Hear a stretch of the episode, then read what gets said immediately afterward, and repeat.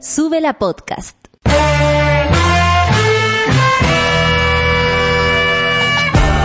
Cuando despiertas en otra sintonía, ves las cosas que otros no ven. Si a veces sientes que estás viviendo en Mordor, o como diría mi abuelita, te sientes como chancho en misa, este es tu lugar. Bienvenido al grupo de contención más diverso de la historia. Para ser parte, solo debes escuchar al resto, participar a tu manera, reír fuerte y comprometerte a buscar más misioneros para esta comunidad. Agarra tu taza y sírvete un buen café con nata, que ya está aquí nuestra guía espiritual de hoy, Fernanda Toledo, que no es una reemplazante, es importante. Buenos días, Chile. Me encanta. Buenos días, around the world. Buenos días, monada. Buenos días, eh, gente. ¿Y cómo está mi gente? ¿Qué bien? ¿Te acordás de eso que uno gritaba cuando chica? Eh, sí, ¿O no yo igual. gritabas? Hola, ¿cómo estás? Hola, ¿bien y tú? Bien. Eh, De hecho, en la mañana me venía venía un poco a problemar conmigo misma.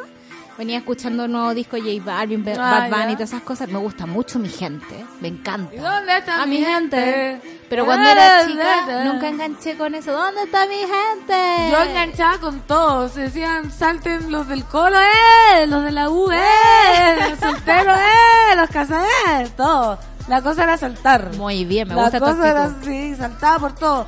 Es, y Debimos po, conocernos cuando éramos Sí, el que no salta Pinochet, el que, eh, eh, Ahí ahí salta. El que no Paco. salta es Paco. Sí, también saltaba. Ahora no puedo saltar porque estoy con la perna lesionada. ¿Por qué no vas al doctor? No, porque ya me estoy caso. mejorando. Hazme caso, por favor. Yo soy de la vieja escuela. Vieja escuela. Solo vino, Bruta. solo se va. Claro, bruta. La decadente con brillo dice, buenos y grandes viernes monada del café con nata. Logramos sobrevivir otra semana más. ¡Wow! Sí. Mañana sabadito. Mañana sabadito con lluvia. Les deseo un excelente y prolongado fin de semana para comer, bailar, conversar, regalonear, festear y hacer lo que quieran. Qué rico todo lo que dijo. Comer, bailar, conversar, regalonear. Me encanta. Quiero, sí, se puede hacer todo en pijama, así que Sí, me se- alegra. Se puede hacer todo. Oye, hoy día el santoral del 28 de junio nos recuerda a Ireneo. Ireneo. Sí. Es como un nombre muy griego. Es muy griego que ahí sí que no conozco a ninguno. Yo ¿Será tampoco. Irene, el símil de Ireneo. Ireneo Ireneo. Saludamos a todos los Ireneos que nos están escuchando, que no es nadie. Pablo Piña, buenos días, monada. Ya es viernes y nuestro café con nata está aquí. Ya empezó la preventa del Rey León. El dilema es en inglés o en español. En las dos, pues, ¿cuál es Sí, po, yo me gusta ver, por ejemplo, Toy Story todos los Pixar y esas manos en español. Con la, con la misma, el mismo sonido que lo escuchaste cuando eras chica. Sí. Las demás, por supuesto, que me gusta verlas con subtítulos. Pero es que aparte de Toy Story y todo eso, uno se pierde. Yo me pierdo cuando leo los subtítulos, como en la imagen, ¿cachai? ¿Sí? Leo las letras y ah, no puedo ver el paisaje. Tienes atención selectiva. No, no tengo. Se te va. Se me va a la olla. Basti Victoriano, buenos días a toda la monada. Que tengan un excelente día. También para vos, Basti. Geraldine, viernes, siempre es viernes en mi corazón. Muy buenos días, monada. Buen día, pancito. Buen día, Geraldine. De Buen veras día. que hoy día juega Chile, nos dice la Pía Guzmán. po. A las 6 de la tarde, Ah, tempranito. si no me Qué equivoco. bueno, para que todos desaparezcan. Sí, yo voy a verlo en la Concagua. Años que no me veo un partido con mis amigos. ¿En Estoy serio? muy santiaguina. Me puse, tardaron 10 años para que me pusiera más santiaguina. Como Ah. todos mis panoramas son acá. Así que hoy día que tiembla el Valle de la Concagua. Tiembla. ¿Dónde vamos a ir? Al Aries. Vas a llegar directo aquí el lunes. Sí. Estoy segura. Por supuesto, vamos a ir al Aries, al Fabios. Hay un amigo que tiene una casa, el Fabián, que le decimos Fabios a su casa, porque es como un bar. La tiene como adecuada como un bar. ¿Me está ahí? Sí, Yo ese- quiero esa casa. Bueno, tienen que conocerla. La Robbie, el Robbie dice, hola monas. ¿O no? Sí, ah, no sé. Estoy esperándolas con un café y un pancito para terminar este viernes. Por fin viernes. Además va a llover y yo sé que a Santa Violeta le gusta esa noticia. A mí igual. Estoy muy feliz con la lluvia y creo que no voy a viajar este fin de semana, entonces me la voy a disfrutar todo desde la ventana. ¿Verdad? Sí. Si igual viste ya, pero no. Igual es rico viajar y, y que llueva en el pueblo de uno. Sí, pero es que he viajado mucho ya. Sí, cansa Sí, también. Una que, cansa. que es tan, tan nómade hoy. Y además me tengo que quedar trabajando el fin de semana, así que... Qué rico trabajar con la, Guardadita. con la lluvia. Buenos días, nos dice Orfelina. Buenos días para vos, Orfe. Cata Cepu dice, buen día, café con nata y café con pan. Estoy en shock escuchando el podcast de la terapia grupal de ayer. Saludos a Fernanda Toledo. Sí, ayer fue muy fuerte la terapia, lo que les estaba contando hoy día la solcita, pero eh, siempre se agradece también que la Rafa nos muestre que, que la realidad, las realidades pasan. Va ¿cachai? más allá de lo que pensamos, pe- creemos que el mundo se está arreglando y la verdad es que no. La verdad es que no tanto. O sea, con la noticia del femicidio que vamos a leer más ratito. También, pues no.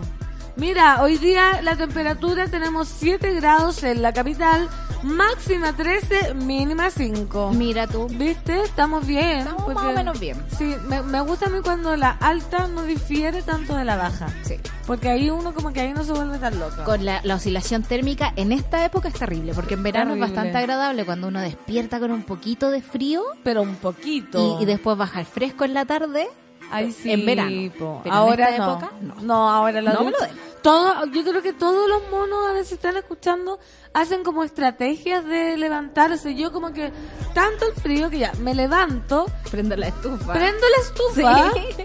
ya es como adecuada en un cubículo muy cerrado, me voy a duchar y de la ducha me pongo ya tres toallas, como una para la cabeza, una para el cuerpo y una, Una como para poncho. arriba. Sí. Después me voy al cubículo y me seco el pelo delante de la estufa. Tú. ¿cachai? Yo hoy día no me sequé el pelo. Pésimo. Pésima idea. Me lo amarré Pésimo. si bien amarrado para que no para que no agarrara fresco, digamos, en el camino. po. porque yo me vengo caminando. Estupendo. Eh, me encanta. Pero creo que necesitamos un secador de pelo acá. Sindicato exige Sí. secador de pelo en la oficina. Súbela al secador. Sí. Al secador. Y recomiendo mucho que compren batas de mm, como de polar para la salida de ducha. Rica la bata de También, exquisito. O cualquier bata en realidad. Cualquier bata porque uno no se hiela y de Sí. verdad yo creo que es fundamental esto para evitar los Yo resfriados. tengo una bata con muchas flores. Que me la ¿De qué mi material? ¿De polar? Es como seda, no sé. Ah, una cosa muy, es muy bonita. Demasiado es que yo no me la hubiese comprado. Yo hablando polar y tú como de bata de seda, Flores. Mi bata de polar es como ya... Pero, pero me imagino que tu bata de polar es más calentita que la mía. Por supuesto. ¿Viste? Robelén dice, nunca los escucho en vivo, estoy emocionadis. Ah. La pancita es demasiado simpática. Bienvenida, Robelén. Lolo Góngora, buen día, monada. Saludos de los New Yorkers. Aquí son las 9.10, acá igual. Y ya hacen 30 grados. Ay, qué estupendo. Pero será, tenemos la misma hora de Nueva York. Mira tú. O sea, son las 9.14, pero me imagino que el tweet fue antes. Buen día, pancito, solcito, luchito. Que sea un gran viernes para todos los monos. A- Por aquí con sueño y alegría sobreviviendo. Ya, la sol se va a quedar acá en Santiago. Yo me voy a ir. ¿Tú, Lucho, qué, qué planes tienes para esta semana? O sea, para este fin de semana. Tienes que trabajar. ¿Tienes Eh, evento? Ay, no, no, este fin de no tengo. Ah, no, tengo. Ya tengo un par de compromisos, sí. Ah. Pero así como, oye, juntémonos, tal. Ya, vale, anotado. Ah, ya, y pero contigo no que no nos hemos visto, Juntas. anotado. Sí, estoy intentando hacer eso en la vida. Como, Bacán. como pendiente, anotarlo. chic. Hacerlo. Oye, ¿y lo del precolombino es la próxima semana? próximo. Ay, qué bueno. ¿Viste que me acordé? Qué bueno Ya, que sí. dijo. Hablemos al tiro de eso. El próximo viernes, viernes 5 de julio, Ya. en el Julio. Museo de Arte Precolombino, la segunda jornada de noche en el Precolombino. Eh, esta vez tiene una salvedad que eh, hay, eh, van a empezar a, a entregar invitaciones desde mañana sábado. Yo voy a ir a buscar Ya. uno. Eh, son cuatro bueno. máximo por persona que se pueden retirar y personas de todas las edades cuentan con invitación. ¿Me cachai? Ya, Como que, perfecto. mamá con niño, dos invitaciones. Perfecto. ¿Cachai? Eh, Y va a estar la niña Tormenta cantando. Sí, y, No, y Guayquil, la y Guayquil, amo. que es un rapero mapuche bacano. así. Qué Estupendo. bacán. Eh, y la música de Escobar el DJ, por sí. supuesto. ¿Cuándo es eso? El viernes 5 de julio, La próxima el próximo semana. viernes, a las Ah. 7 de la tarde en el precolombino, re- durante todos estos días, desde mañana, eh, entradas disponibles como que uno va a ir a retirar la Sí. invitación, máximo 4 por persona. Uno se puede quedar en el museo, darse la vuelta. Eh, Darse la vuelta, después ir a ¿Qué comer otra cosa? Eh, a esta vez también- ir al bar nacional. Hay, Sí. hay un par de, como ya, eh, otra cosa que pusieron como diferencia la vez anterior, eh, que porfa vayan sin bolso. Ah, claro, porque Eh, es un museo. No, y porque, porque efectivamente cuando vayas al precolombino te pueden guardar el bolso, pero pero eh, No tanto llegaron, bolso. llegaron, no sé, pues mil personas la vez anterior. y Entonces, todos con bolsa. No, se- no, no hay tanto abasto. No Eso, abasto. eso como, como diferencia a la vez anterior. Lo vamos a estar recordando para Sí, que no se nos olvide. Pero yo lo, lo vi, fue como, ¡Ah, va a tocar Niña Tormenta. Sí, va a estar ir". bonito. ¡Qué bacán! Oye, vamos a bailar porque son las 9 con 16. De lo nuevo. Despertando acá la novedad y de la novedad y de la novedad. Esto recién salido del horno porque es J Balvin y Bad Bunny. ¿Qué pretendes? ¿Qué pretenden, monos? ¿Qué?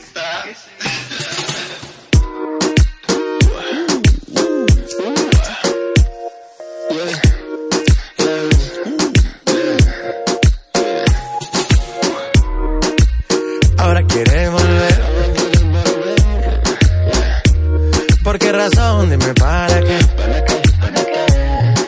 Ya no te presto atención. Desde hace tiempo le puse punto final. ¿Qué pretendes tú llamándome? Esa actitud la conozco ya. Sabes qué hacer muy bien para envolverme, pero esta vez es muy tarde ya. Estas no son horas de llamar, al menos que me lo quieras mamar, que quiera aprender, que quiera quemar. Hablando claro, ya tú me callaste mal. Por ti me metí ti y me fui doble flor la mal. Pero tú no eres una Kardashian, contigo no me tiro, porque si no la retro se me embachan. De noche te borré, de Facebook te borré, de Instagram te borré, de mi vida te borré. Y ahora quieres volver, nada con lo que quieres joder. Pero no se va a poder, me vas a ver con otro y te vas a morder. Y ahora quieres volver Nada con lo que quieres joder. Pero no se va a poder. Me vas a ver con otro y te vas a morder. ¿Qué pretendes tú llamándome a esta hora? Esa actitud, yeah, ya conozco ya.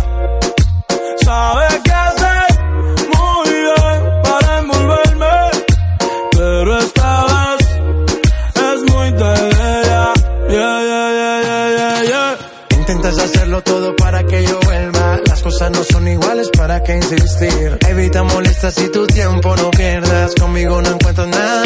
A escondidas vives chequeando las fotos, investigando mi perfil. No lo niegues, bien te conozco. Todo lo que tú hiciste conmigo, quieres repetirlo. Andas buscando más. Y a mí eso me da igual. Todo lo que tú hiciste conmigo, quieres repetirlo. Andas buscando más. Y a mí eso me da igual. ¿Qué pretendes tú llamándome hasta ahora? Esa actitud la conozco ya. Sabes qué hacer muy bien para envolverme. Pero esta vez es muy tarde ya. ¿Qué pretendes llamándome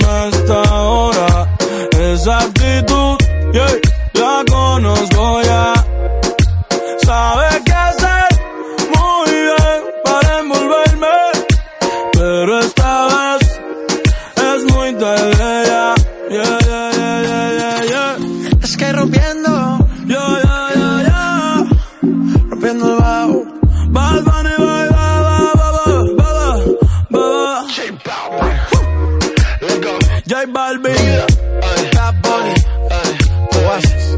Oasis, baby. ti. 9 con 20 minutos, viernes 28 de junio del 2019. Hoy ya el próximo año 2020. Me acuerdo cuando hace 10 años atrás al- estaba la- como alguien me hizo firmar Educación 2020. Ah, recuerdo eso. Era un proyecto, Educación 2020. Todavía son un proyecto, una fundación muy exitosa, ¿Sí? que hacen estudios y cosas así. Ah, porque estaba partiendo. me Estaba acuerdo. partiendo en esa época. Y era como que el 2020 la educación iba a ser como muy distinta. Hoy día escuché la noticia, por ejemplo, de los alumnos que se va, que perdieron la gratuidad, que son cerca de 27 mil, si es que Ya. no me equivoco, es mucha gente, eh, porque se atrasaron un semestre, porque se echaron un ramo y cosas así. A eso súmale que Piñera cortó la gratuidad para mucha gente. Eh, estamos un poco hasta el loli. Estamos hasta más arriba del cuello. Mira, Ale Vázquez dices, un día eras joven y el otro día estás de las impactadas con la letra de la canción que suena ahora en Súbela. No escuché la letra. Pero weón. sí, uno las escucha después, pero se impacta. Por ejemplo, ¿Sí? después de este disco yo me pasé al Bad Bunny, que es el, el que mejor me cae dentro de los lolos de, de los nuevos lolos.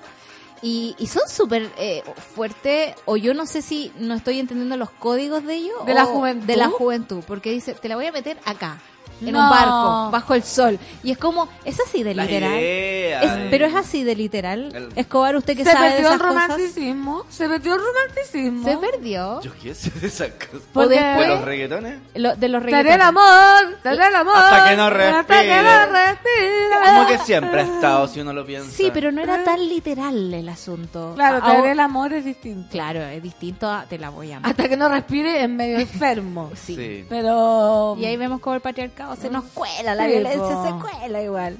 No sé, y había otra que, eh, que tenemos que hablar, que en el fondo es como, ay, sí, si conocía no sé cuántas minas, ya sé que tenemos que hablar, ya, pero igual no significa nada, sé que tenemos que hablar, es como, No. amigo, yo soy muy de las lealtades, parece. Ubícate, amigo, Sí. sí. como Ariel Levy, ayer estaba como...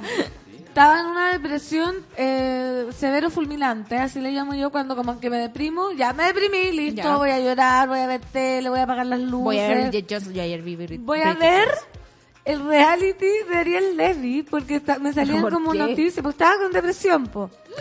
Y vi eh, como que salía el desgarrador llanto y era una falsedad. Como, ¡ah! perdón. Era ¿Y por porque porque él se había metido a un, un reality que se llama Resistiré, creo. Y y, y se me y-.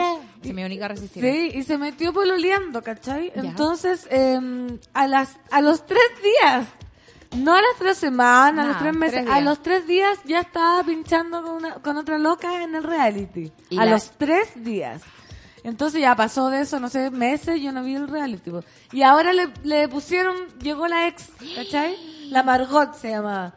Y la Margot ¿Qué tiene en la cabeza Margot en todo caso? Sí, po. No, de hecho yo le dije, weón, ya vengo acá, ¿cachai? Por lo bien que me va a hacer esto a mí, ¿cachai? No por porque, vos. No por vos, porque, bueno, imagínate yo, mi familia te veía, yo te veía, qué dolor igual. Yo decía, como ver a tu En la pololo tele, en la tele a ¿cómo los tres días. A los tres días. No hay respeto. No, No hay respeto y Ariel lloraba. Como, pero, así, pero así a mares y muy falso. Qué locura. Bueno, eso que Háganse cargo. Los hombres, eh, Ariel sería, podría escribir canciones del reggaetón. Sí. ¿Cachai? Podría Como, escribir esa. tenemos Todavía que a los tres días. Y no me importa, yo lo meto en el reality. Como Bajo así. el sol. Bajo el sol. Atroz, atroz. Ya. Pancito, solcita, sentí que moría porque pensé que no traía los audífonos y los tenía en el otro bolsillo. Ahora sí las escucho menos mal. eh, no, estás bien. Merusa, menos mal. Café con nata y se pueden bien de bonitos. Le recordamos al presidente Piñera que el lunes 1 de julio vence la segunda cuota de contribución de 2019 para que no se entere 30 años después. Muy bien. Yo ya pagué las mías. Yo no pago contribución. ¿Qué pago? Ayer me di cuenta que eh, creo que tengo que pagar las cuotas de la basura de este año. Muy bien. Oye, eso también hay tanta cosa que hay que pagar y no se cosa que entera. El sí. cementerio, la basura, la contribución. El cementerio creo que el de mi papá ya está pagado también. Pero calado timbrado para siempre y yo tengo que pagar todos los años. No, nosotros creo que cerramos ese asunto para que nadie lo mueva al señor Ah, ya. padre. Para que se quede... ta- Tate quieto. Estate quieto. Oye, vamos con los quieto. titulares. Sí, pues estate más quieto. Estate quieto ahí. Perdón, En- mamá, eh, si es que eh, me estás escuchando. Claro. en ese radio, por favor, quédate ahí. Los titulares de hoy día vienen cargados a, a- al público, al- al- a la gente, a lo que mira, porque yo vengo hace rato diciendo de los alimentos que estoy viendo, Ya. no sé qué. Y ley de etiquetados, ¿en qué consiste la tercera fase que comienza a regir hoy? Hoy. A partir de hoy los sellos de advertencia deberán empezar a ser utilizados por los pequeños productores de alimentos, María Delicias. María Delicia, el arriero, Manía el arriero, También. que viene con mensajes. Los microproductores, en tanto, tendrán que incorporar los sellos en 36 meses más. Ah, me Ah, falta o sea, a mí. pero ¿Qué es año? como cosa de ir a Rosa y comprarte los sellos. Sí, po. y sab- pegarlo. Y saber cuál es, po. Claro, informarte. Hoy entró en vigencia la tercera etapa de la ley de etiquetados, que obliga a los productores de alimentos a entregar información clara y comprensible a los consumidores sobre los productos que tengan altas cantidades de sodio, grasas saturadas o azúcares, mediante los sellos de advertencia alto en. Sin embargo, a partir de hoy la normativa deberá empezar por ser a ser aplicada por los pequeños productores de alimentos. Los microproductores, en tanto, tendrán que incorporar los sellos en 36 meses más. Para esto, el Ministerio de Salud implementará talleres de capacitación. Hoy día también he escuchado mi radio de ducha ya. y eh, salía como que mm, eh, mucha gente felicitaba a Chile por esta ley y hacían una encuesta si ha cambiado en tu El forma consumo. de ser. Y yo quiero ser súper honesta, a mí no me ha cambiado la forma de consumir. Sí, creo que es muy importante y demasiado útil y necesaria esta ley. Pero yo que ya estoy vieja, curtida, ponte tú si veo un alimento Alto en sodio, alto en sodio o que le hace muy mal para tu corazón. Claro, no es como que lo elija o no. Me parece, porque ya, o sea, elijo comer menos, ¿cachai? Claro, pero yo creo que esa información no es, eh, no pasa tan piola, ¿cachai? Puede uno, adulta, elegir alimentarse pésimo. Por ejemplo, nosotros elegimos chocolate. Mientras más sellos tenga el chocolate, mejor. Claro, mientras menos cacao. Mientras menos cacao, Eso más no- grasa, más leche, más azúcar. Eso nos gusta. De hecho, esa caja que había acá, Oh. la abrí, todos los negros, negros estaban, nadie lo Intacto. tocó. El blanco, el de leche, Y nos volaron. fuimos todos a, lo- a los otros chocolates. Sí. Pero, eh, ¿sabes qué? Eh, es una inversión a largo plazo. La catita, por Obvio. ejemplo, es muy consciente de los sellos. O está consciente de que esa información es accesible para ella. Porque cuando uno era Sí. chica no sabía qué diablo te estabas comiendo. Tal cual, Te sí. comía ahí un manjarate. O ahora uno piensa, cuando ves un manjarate sin sello, tú decís, ¿qué diablo o qué químico tiene puesta esta cuestión? Sí. que, que le, Que le bajaron. le lograron sacar lo- los índices extraños. Pero quizás qué otra cosa radioactiva no estamos comiendo ahí. Y le bajaron totalmente la calidad. La otra vez me compré un Ay, chandel. eso sí. Ay, de veras que llegaste con un una desilusión. Lo- antes que era un placer, ahora Sí. era como comer agua con chocolate. ¿Cachai? Como, wow. Pero está bien, obvio. Yo todavía le hago. Tú le hacías el chandel. Y al manjarate. El manjarate yo también, no lo sé. Pero no encontré que el chandel bajó la calidad. Está menos denso. Está- eso está totalmente menos denso. Como la crema, ponte tú, es como aire. Ya, sí. Y, y el chocolate que era como cremosito, Ay, me medio durito, de consistente. Era un mousse, así como Ahora, aire. claro, un mousse con suave, medio, medio, Suave. No. medio wow, no, pésimo. Pero está bien porque uno así está mejor. Pero también creo que eh, hay otras cosas en las que hemos cambiado a propósito de los sellos. Por ejemplo, eh, uno va acá a la panadera y se compra un sneaker de verdad, como hecho artesanalmente por una persona que sabe Sí. de pasteles, como que quizás uno prefiere ese tipo de cosas que tú podís mirar el origen, Menos procesada. menos procesada. Yo creo que el proceso es el que daña un poco los alimentos. Ahora este tipo de cosas, perdone mi ignorancia, pero es como le van a tener que poner una, un sello a una lechuga, ponte tú. Sí, po, o sea, alto en pesticidas, alto, Alto en pesticidas, por ejemplo. alto en transgenidad. Claro, deberíamos tener mucho más, mu- mucha más ley, diga- o sea, mucho más etiquetado. Sí, Pero también hay que entender que la ley del lobby, que aquí todos se la saltan, digamos, eh, la, in- la industria alimentaria está, pero con ataque. O sea, que tener un sello para ellos es como, Sí, me, me están arruinando po. el negocio. Bueno, yo quiero decir que hace tres días que estoy viendo el documental What the Hell. Ya. que ayer por fin lo terminé de ver y claro, explican que todo, todo, todo, todo, todo está contaminado por las industrias, ¿cachai? Como por las industrias, por la necesidad de tener plata. Por ejemplo, las farmacéuticas, que uno cree como, uy, la cantidad de, de remedios que venden para la gente. No. El 89% de los ingresos de la farmacia están para la industria animal. Claro. ¿Cachai? Los antibióticos que le ponen a las vacas, los antibióticos que le ponen a los chanchos. Que para después que se nosotros- traspasan a nosotros. Claro. Y Imagínate. ellos crean eh, remedios que son rentables, no necesariamente los que más nos sanan. No, po. Entonces, en realidad estamos súper expuestos a ese tipo de cosas. Y creo que es difícil, por ejemplo, nosotros que vivimos en Santiago, que somos del campo que crecimos comiendo huevitos naranjos, la Naranjas con pepa. Claro, la lechuguita recién cortada en la mañana, ese tipo de cosas. Cuando llegamos acá entramos como en shock, porque empezamos po. a comprar tomates sin sabor, eh, Verdes, fruta asquerosa, eh, manzanas harinosas. Con los huevos yo todavía no puedo. No, yo Esa tampoco. En el supermercado no. No, me traigo, me traigo los huevos de Santa Cruz o los compro en, ciertos lugares. Sí, Pero o no también comís huevos. no tenéis tiempo para hacer ese No, tipo pues. de cosas. Claro, Claro. Como mis propios huevos, los empollo todos los días. Claro, todas las mañanas antes del café con nata. Claro. Sí. Sí, yo llego temprano, podría hacerlo. Obvio. Sí. Pero hay un montón de cosas que, que no, no podemos hacer. Eh, o ponte tú, me acuerdo, mamá, si es que estás escuchando, eh, en un verano que yo estaba comprándome unos duraznos, como en un kiosquito de esquina.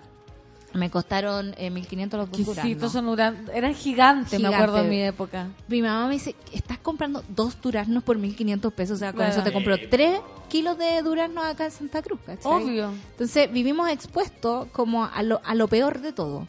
Como si queremos, tenemos un antojo, vamos por el manjarate. Si tenemos que comprar verduras porque tenemos cabros chicos, ponte supermercado. vaya al supermercado. En un plástico, un brócoli medio amarillo. Exacto, con leches que no son leches, que son sucedáneos de leche. Ustedes saben que en Chile, digamos, la industria del yogur es, es la industria del suero de leche. No, olvídate de lo que es la leche según este documental. No, no veneno, saberlo, veneno. no quiero saberlo. Veneno, la decadente con brillo. Igual todavía me sorprende y me río como si tuviera cinco años de nuevo que el envase, que en el envase del azúcar aparezca su sello de alto en azúcar. Nada hacía presagiar. Eh, muy redundante, sí. Sí. El, eh, al nuevo chandel le echaría más azúcar, dice. Mi abuela es adicta al chandel y el otro día dijo, ¿qué le pusieron estos sellos y ahora esta hueá está más mala? Dijo, sí, viste, yo soy, yo estoy con tu abuela. Vean también el docu Cowspiracy. Cowspiracy. Sí, como vaca. La conspiración de las vacas. ¿Cachai que me trajeron merquén de Chile? Y tiene un sello que dice alto en calorías. Weón, es merquén. ¿Cómo le pones alto en calorías al merquén? Capaz que sea alto en calorías, po. Sí. Oye, si uno no sabe, si... ¿qué vas a ver? También hay muchas cosas que se contaminan en el proceso. Que También. pueden ser súper, el merquén súper inofensivo, pero eh, de repente en el proceso queda transformado en otra cosa. que quizás cómo queda. Pero mira, Girardi por ley de etiquetado. Pregúntense por qué McDonald's no tiene sellos. Eso sí que es grave. Toda la contigo. razón. Toda, la razón. po. Nada hacía presagiar. Nada presagiar. Este jueves entró en vigencia la tercera etapa de la ley de etiquetado, que establece criterios más estrictos y nuevos límites para los nutrientes catalogados como críticos, como por ejemplo reducir un tercio más las dosis de azúcares y en un quinto las grasas y el sodio. Acá tengo una pregunta, porque quieren reducirla del alimento o a veces reducen la porción, ¿cachai? Por ejemplo, Sí. los privilegios, que antes no eran 200 gramos, o sea, los prestigios, son los Ya. de coco, ¿no? No, lo- los privilegios. No, no prestigio, prestigio. prestigio. Era gigante y ahora te venden unos chicos para que quizás esa porción no sea alta en azúcares, alta en calorías y la puedas comer bien. po. Igual, por ejemplo, en Latinoamérica es el único lugar donde existen bebidas de 3 litros. Esa cuestión, eh, estamos acostumbrados también a porciones distintas. Sí, po. Porciones grandes. Aunque el otro día casi me sentí asaltada en el terminal porque ¿Por me fui a comprar un prestigio. Había almorzado. Enano, no sé cuánto me iba a costar. 500. 800 pesos. No, Loco, pero le dije, adiós. Pero si así está, por eso está mi la pregunta cosa. es si van a reducir, por ejemplo, cada 100 gramos, van a reducir la mezcla o van a reducir el... Igual el sello debería ser por proporción, Claro. no por tamaño. Cada 100 gramos. Claro. Pero quizás te dicen, ya, pues entonces tú te puedes comer 30 gramos de prestigio y no te va a pasar Listo. nada. Y te hago un prestigio de De 30, 30. gramos. El senador Guido Girardi recibió este miércoles el premio Hack Jacques Diouf. Jacques Diouf. Jacques Diouf, otorgado por la Organización de las Naciones Unidas para la Alimentación y la Agricultura, por su rol como principal impulsor de la normativa que fue reconocida por contribuir a la seguridad alimentaria mundial. Igual no me gustan los premios para Girardi. Creo que está haciendo su pega nomás. Sí, pues. Como amigo. Pero a- En a- fin, así funciona. Habló la amargura. Perdón. Así. Porque amar es el empiece de la palabra amargura. Ya. En ese escenario, Girardi este jueves manifestó su conformidad con la implementación, pero también señaló que aún existen tareas pendientes. Por supuesto. Pregúntense por qué un McDonald's o una pizza no tiene sellos. Eso sí que es grave y deberían tenerlos porque la ley obliga a que todos los alimentos los tengan, dijo. El parlamentario afirmó que le planteó la situación a la subsecretaria de Salud Pública, Paula Daza, y que ella se comprometió a elaborar un reglamento que aborde dicha situación, aunque no fijó límites de tiempo. Ah, Es es una promesa demasiado blanda, porque lo mismo pasó con la ley de identidad de género, porque todavía estamos esperando el reglamento retrasó. y se retrasó porque no Sí, tenemos reglamento para implementarla. Esta gente Ah, es muy responsable. Aquí los niños símbolos de la comida chatarra son los únicos que no tienen sello y son los que con más claridad debiesen tener. Estamos hablando de todas las cadenas de comida rápida, comida preparada. Hay que agregarles el sticker. Tienen la restricción de la publicidad, pero no tienen sello. Agregó. Desde la empresa anunciaron hace pocos días un nuevo menú de la cajita feliz que entrega alternativas más bajas en sodio y azúcar apegándose a la normativa establecida por la ley de etiquetado y que, que presenta opciones que van desde las 346 a las 550 calorías. Igual una cajita feliz me da la impresión de que debería tener como 1500 calorías al menos. Así Sí, como entre la hamburguesa, los nuggets, el pedazo de manzana. El yogur con azúcar que te Claro. dan, la compota.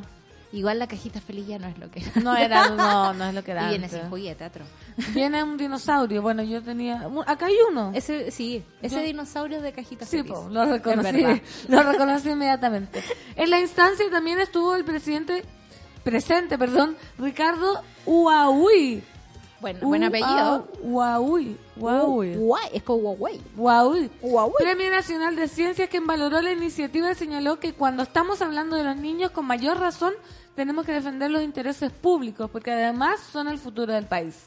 El médico agregó que Chile tiene las tasas más altas de obesidad y de infarto al miocardio.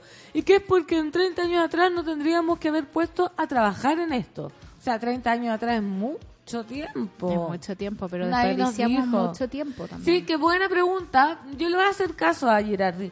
¿Por qué los McDonald's no tienen sello? Porque el lobby de McDonald's es mucho más... eh, Es más grande de lo que incluso podemos ver.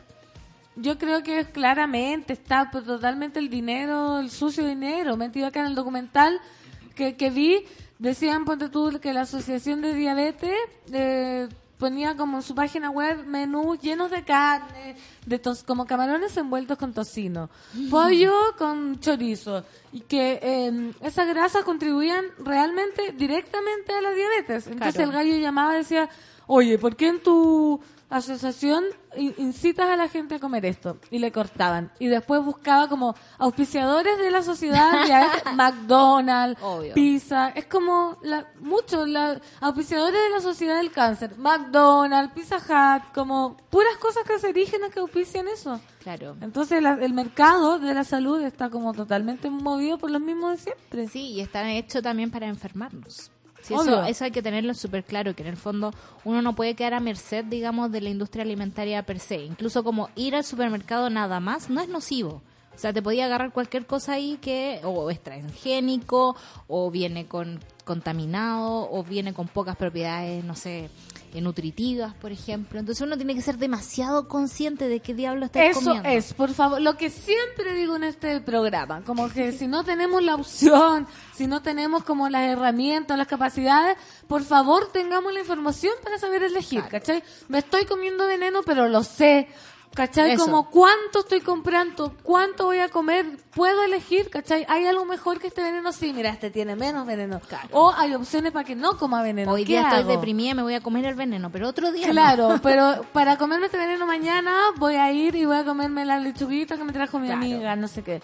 Pero siempre informados, por favor. Así que estamos informando que, que, que todo esto es, es, es una co- teoría conspirativa. Deberíamos tener una sección de te- como Dross. Oh, como hagámoslo. la colusión de los alimentos. ¿De qué está hecha la hamburguesa del McDonald's? Claro, es una masa que respira con ojos. ¿Cómo se, va- der- eh, derrumba- ¿Cómo se llaman los de los mitos? Cazadores de mitos. Cazadores de mitos. Cazadores de mitos. Sube la radio. Ya, oye, 9 con 39 vamos a escuchar canción, monada. Arriba los corazones que es viernes y se acaba, se acaba, se acaba. Esto es Madonna, God Control. Everybody knows the damn truth. Our nation led, we lost respect. When we wake up, what can we do? Get the kids ready, take them to school. Everybody knows they don't have a chance to get a decent job, to have a normal life. When they talk reforms, it makes me laugh. They pretend to help, it makes me laugh. I think I understand why people get a gun. I think I understand why we all give up. Every day they have a kind of victory. Blood of innocence spread everywhere. They say that we need love, but we need more than this. This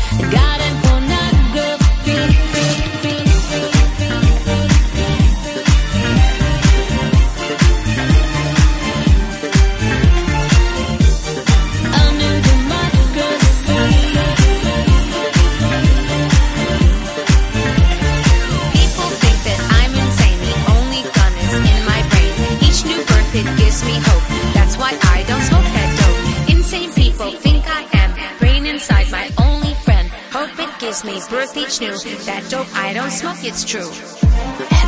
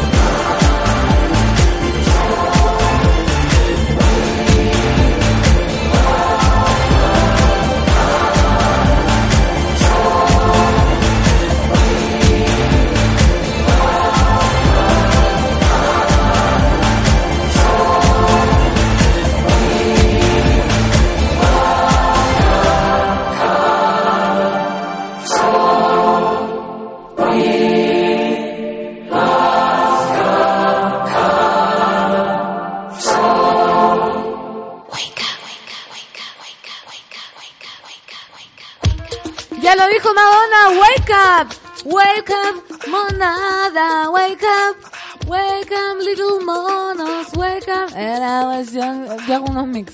Me Porque parece estupendo. Yo todavía no wake up. wake up, little Susie. Yo estoy ready, ya totalmente ready. Me acosté ayer tarde, sí, porque fui a un bar. Porque uno tiene que tener vida social. Me encanta. De eso quiero decir, una, una, un- una sección, hoy vas a descubrir que el mundo es de verdad. Yo después de mi depresión severo fulminante, Sí.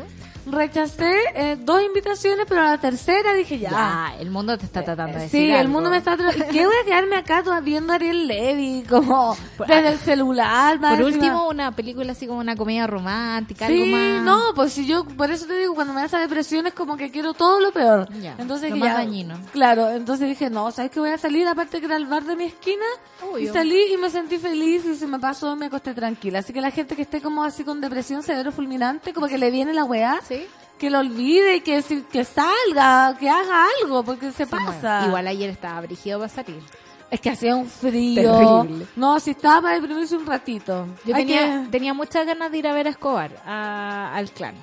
Y no... y no me dio. No, es que No, estaba muy mucho frío. helado. Lucho, tú te abrigáis demasiado para andar a esta hora de la noche. ¿Yo qué? ¿Te abrigáis demasiado para tus trabajos? Eh, no tanto pues si estoy dentro de un lugar. No, pero moverse. Oye, si ya salí a poner una pata fuera de la O sea, casa. Amiga, Salgo- salgo que como- tenemos distintas temperaturas. Salgo con una capa grande, arriba. como para la salida, pero... Una capa. O sea, Explica, me refiero como, favor. no sé, po, Como la de fantasma una parca, ¿cachai? Gruesa para Ah, arriba, pero después ando como con una camisa y, una, y algo más liviano porque después voy a estar como en un lugar cerrado. En la perilla, claro. Claro, y. Escobar, Escobar, y dame la pista a bailar. Todo bueno. Sí, todo bueno. ¿Viste? Ah, ya, no. Yo me, Me. Escobar con una capa de super DJ. Yo también, Fíjate, como... como super DJ, con su maletín al lado, así como de la tornamesa. Hubiese no. sido hermoso. Hubiese sido... ¡Tómalo! Quizá como Bueno. una imagen. Voy a- Dejamos la idea ahí. Dejamos, Dejamos. te la dejo. Jerez Roxana, buen día, recién conectada al café con nata. No hay que hacer un hábito de la comida chatarra. No todos los días, pero sí una vez al mes puede ser. Por la cajita feliz, solo checaron las porciones y le agregaron un jugo, un yogur, que si no fuera el juguete, ningún niño lo pediría. Por supuesto. De hecho, yo las veces que me he comprado cajita feliz es por el juguete. Yo también. No por la comida, para eso me compro un cuarto de libra. po. Claro, pero no me gustan las sándwiches, la- las hamburguesas del, ma- del McDonald's. ¿No? Prefiero un sándwichito peruano, un sándwich de lomo Me saltado. encantaría decir lo mismo, pero no puedo. El Sam dice, God Control de Madonna, sube la radio, temazo. Quédate tranquilo, hombre, dice, yo últimamente me estoy haciendo mis, mis propios snacks. He hecho bolitas de manilla, avena con chocolate sin azúcar, barritas de proteína, muffin de avena y un montón de otras cosas y se nota la diferencia de que cuando uno come comida basura. Toda la razón, yo también hubo una época que me hacía mis propios embelecos. Y, y era totalmente distinto. Obvio que sí. Voy a volver a hacerlo. ¿sabes? Porfa, sobre todo para los amigos que no tenemos talento para esas cosas. Obvio. Y a mi mamá cada vez que voy a putando le dejo hecho un queque sin azúcar saludable y le encanta. Ay, qué lindo. Así que capaz que traiga para acá. No es igual. Por favor. Digámoslo. Porque uno tiene que acostumbrarse. Como Sí. Volver, o sea, comerte un chocolate sin azúcar y uno con azúcar es claramente cuál tiene la droga adictiva y cuál Claro, no. po, pero además que el azúcar es muy adictiva, uno se demora Sí, mucho po. en sacársela del organismo y después la empezáis a necesitar, así como, my precious. Sí, pues, el Onda placer, el placer. Pancito y Solcita dice, hay una fundación para la infancia, Ronald McDonald dona casi a todos los hospitales de niños. Atro. Sí, Ahí po, estamos. el, el lavado. El mundo el en que lavado. vivimos. Dice, yo sigo comiendo, tenga unos sellos. Saludos, Pancito y Solcita. Hoy hace mucho frío en La Serena. Ay, qué atro. Uy, La Serena va a colapsar con el, con el eclipse. Con el eclipse queremos las novedades. Hoy el JC Guevara nos dice algo positivo ya. Ya, a mí Ok. no me llega ese tweet. ¿Por qué no te llega ese tweet? A ver, muéstrame. arroba sube la radio, es hashtag café con nata. Mira, ahí está.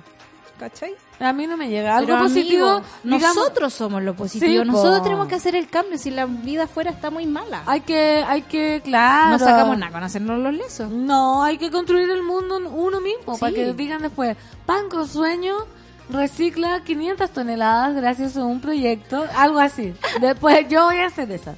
El Poche dice, ¿cuánta energía, pancito? Café con nata, la monada agradece la buena onda que nos contagia todas las mañanas. Qué lindo, Qué yo amoroso. agradezco también.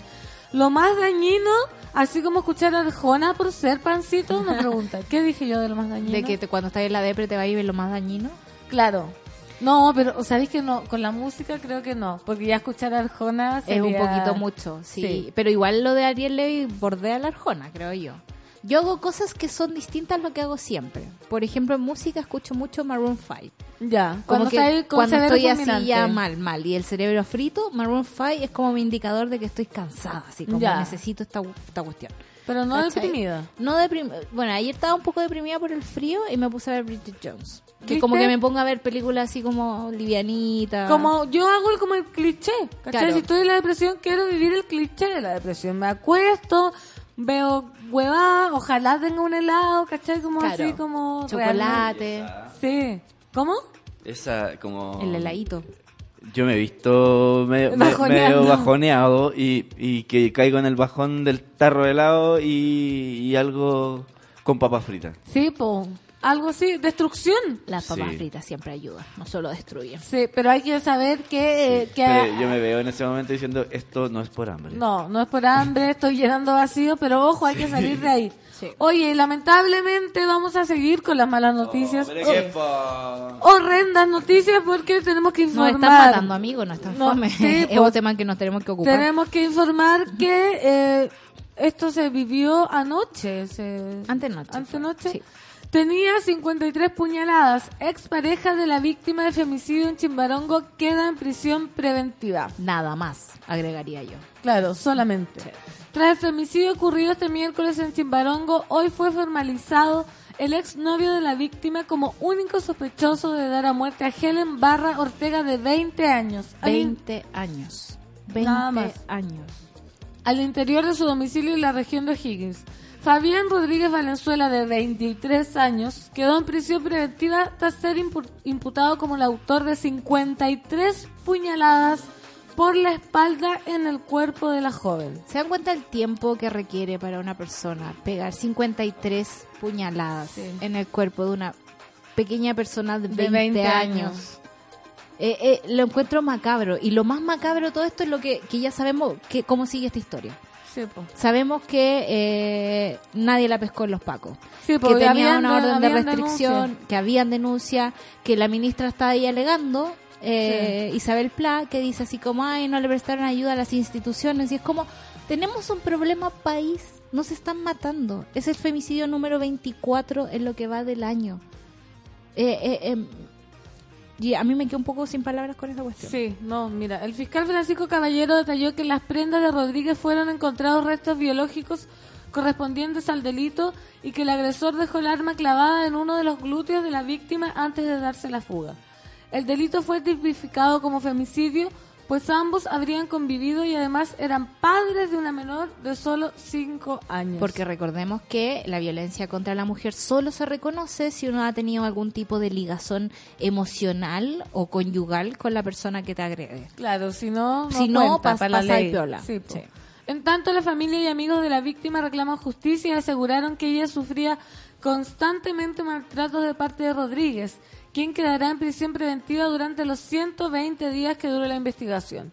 Ya, de todas maneras, yo creo que le veo esperanza que a este gallo no lo suelten más. Definitivamente, hoy día en la mañana estaba viendo una noticia que alguien decía, un fiscal, que él representaba claramente un peligro a la sociedad si lo soltaban ahora, ¿cachai? Como, Claro, como que mientras dure, no. Igual es súper básico dentro de la investigación que si un tipo asesinó a una persona no lo van a dejar suelto. Eh, no pasa lo mismo, por ejemplo, con los delitos económicos, que por mucho daño que están haciendo, igual los sueltan por ahí. Pero eh, tenemos que recordar que, no sé, po, eh, Mauricio Ortega le sacó los ojos a Navila Rifo y aún así le rebajaron la condena para agresiones graves, gravísimas y no un intento de femicidio. Entonces, yo de verdad siento que ya no sé qué más podemos decir o qué casos más mostrar o qué hacer para que entiendan que nos están matando. Que necesitamos medidas 53 reales. Puñaladas. Le dejó el puñal en un glúteo. Casi como tú decías en la mañana, como Sí. un trofeo de guerra. Como, como cuando uno va a casar y se saca una foto. con- Claro. sí. Es, es de, es de ese nivel de medieval de, asun- de, de- de agresión. ¿Cachai? Y aquí estamos de nuevo con otro caso, probablemente sorprendidas aquí, adoloridas por lo Claro. que pasa, porque es una, ni- una, una mujer de 20 años muerta. Y que pidió ayuda tantas veces. Un montón de veces. ¿cachai? Sí, Y esa que- es como la ira, como como porque qué dicen, ah, ese, no sé, lo que dicen todos los hombres o lo- la gente que no entiende, no, se la buscó, mira que si el huevón era loco o no sé qué, porque no dijo antes, lo dijo, lo dijo una y otra vez y no la pescaron, ¿cachai? Y incluso así, si cumpliéramos todos los requerimientos que los men nos ponen cada vez que alguien nos agrede, como ¿por qué no habló antes? ¿Por qué andaba con esa falda? ¿Por qué se juntó con tal amigo?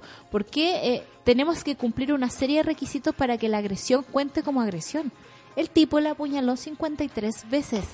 ¿Cómo eso no cuenta como, como dato de que está quedando la escoba con las masculinidades en este país? O sea, esperemos ahora lo que hablábamos, que, que lo que la ministra Pla haya ha sacado la voz y haya criticado, que por, por lo menos funcione como, como Sí. ¿cachai? Como alarma o como que le hagan caso ya que habló la ministra, ¿cachai? Como... que no ha servido para nada en todo este tiempo, debo decirlo. Sí, pero- Oye, pero- aquí nos avisan que es el femicidio número 32, no 24. Yo me confundí. 32 mujeres muertas De lo que va del año. es lo que va del año. Por violencia solo por ser mujer. ¿cachai? Solo por tener eh, un proyecto de vida distinto a que, al que un hombre te asigna, digamos. Mira, de hecho veo como las más leídas y, y son puras noticias de femicidio, de niñas muertas, asesinadas. Ministra Pla critica a carabineros y la fiscalía por femicidio en Chimbarongo. Eh, las explicaciones llegan tarde. Así de tajante fue la ministra de la Mujer Isabel Pla, expresó su indignación y exigió explicaciones a la Fiscalía y a los tribunales por no haber otorgado medidas de resguardo a Helen Barra, la joven de 20 años que se convirtió en la víctima número 24, pero nos acaban de decir, Decir que es 32. que es vamos. 32. Sí. Este jueves fue formalizado la expareja de Barra, Fabián Rodríguez, de 23 años, quien es acusado de apuñalar en 53 oportunidades a la joven, causando su muerte en la ciudad de Chimbarongo. En la audiencia se conoció que la víctima había acudido a la fiscalía y luego a los tribunales de familia de la región de O'Higgins para denunciar agresiones y amenazas del imputado. Sin embargo, no hubo una orden de alejamiento para el hoy acusado de femicidio, aunque se otorgaron rondas periódicas de carabineros al lugar que ambos compartían. ¿Dónde estaban entonces en ese momento los carabineros? Haciendo lo mismo que hacen siempre, mandando a las mujeres a conversar con los hombres, que resuelvan los problemas en casa. No son capaces de proteger a una mujer agredida. Y eso hay que tenerlo claro.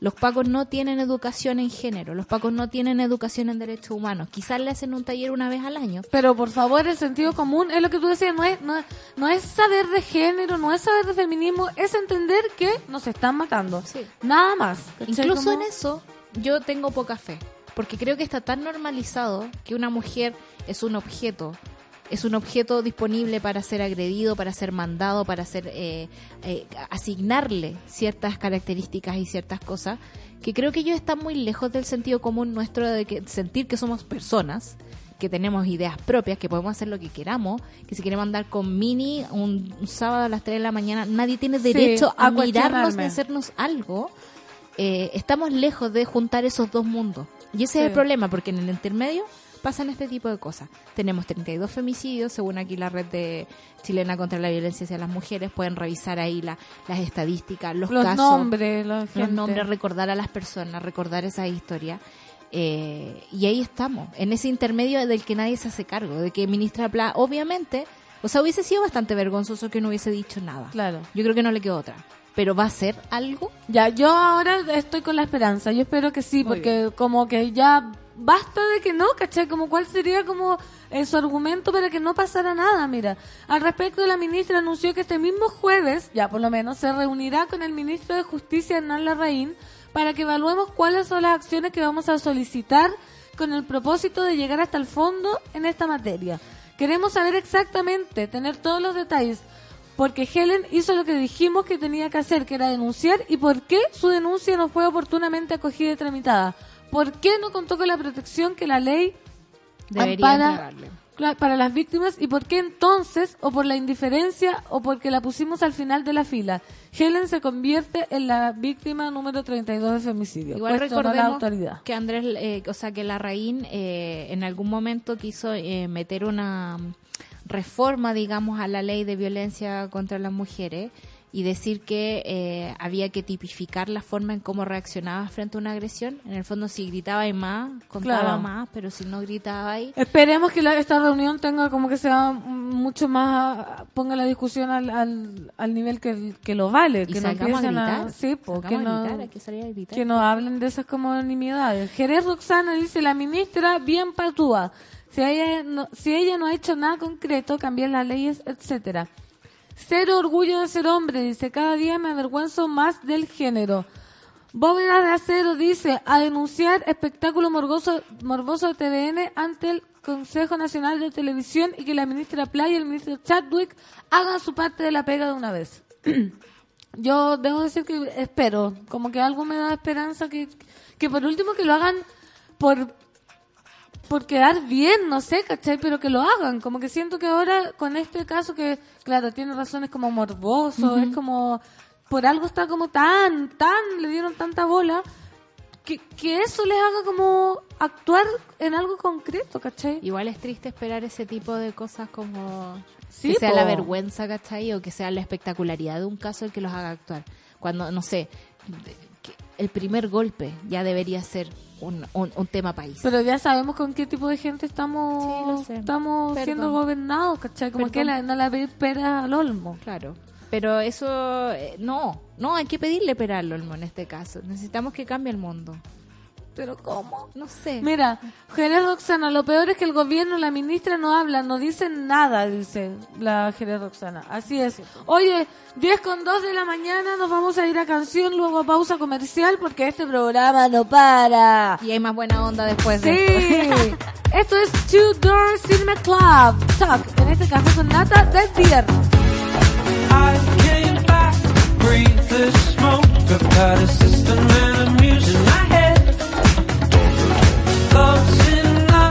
stay afloat, but you can sink with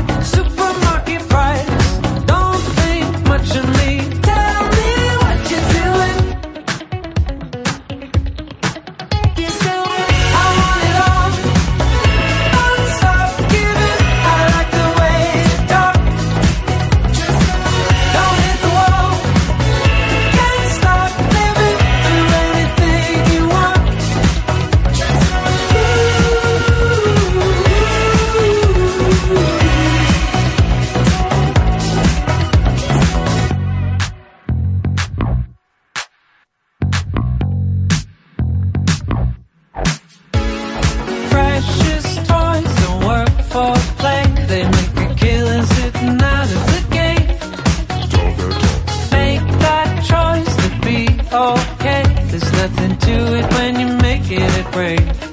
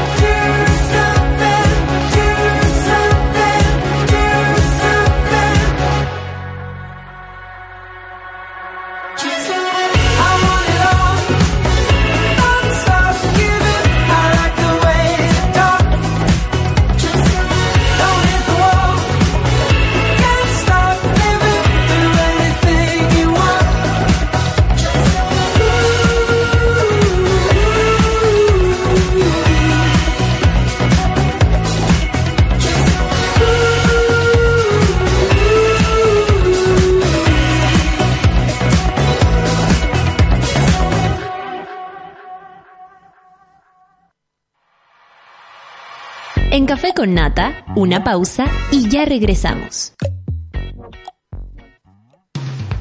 Hoy en Sube la Radio.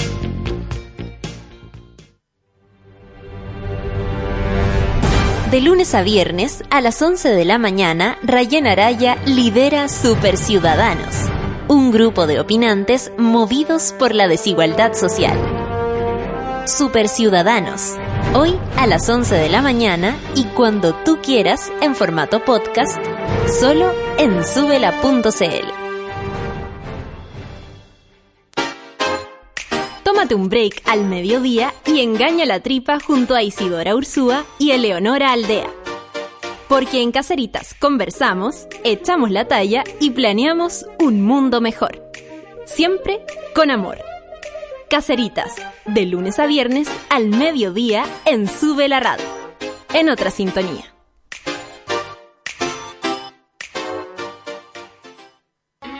Hoy, a las 3 de la tarde, sube al vuelo N469 con destino a Ciudad Cola.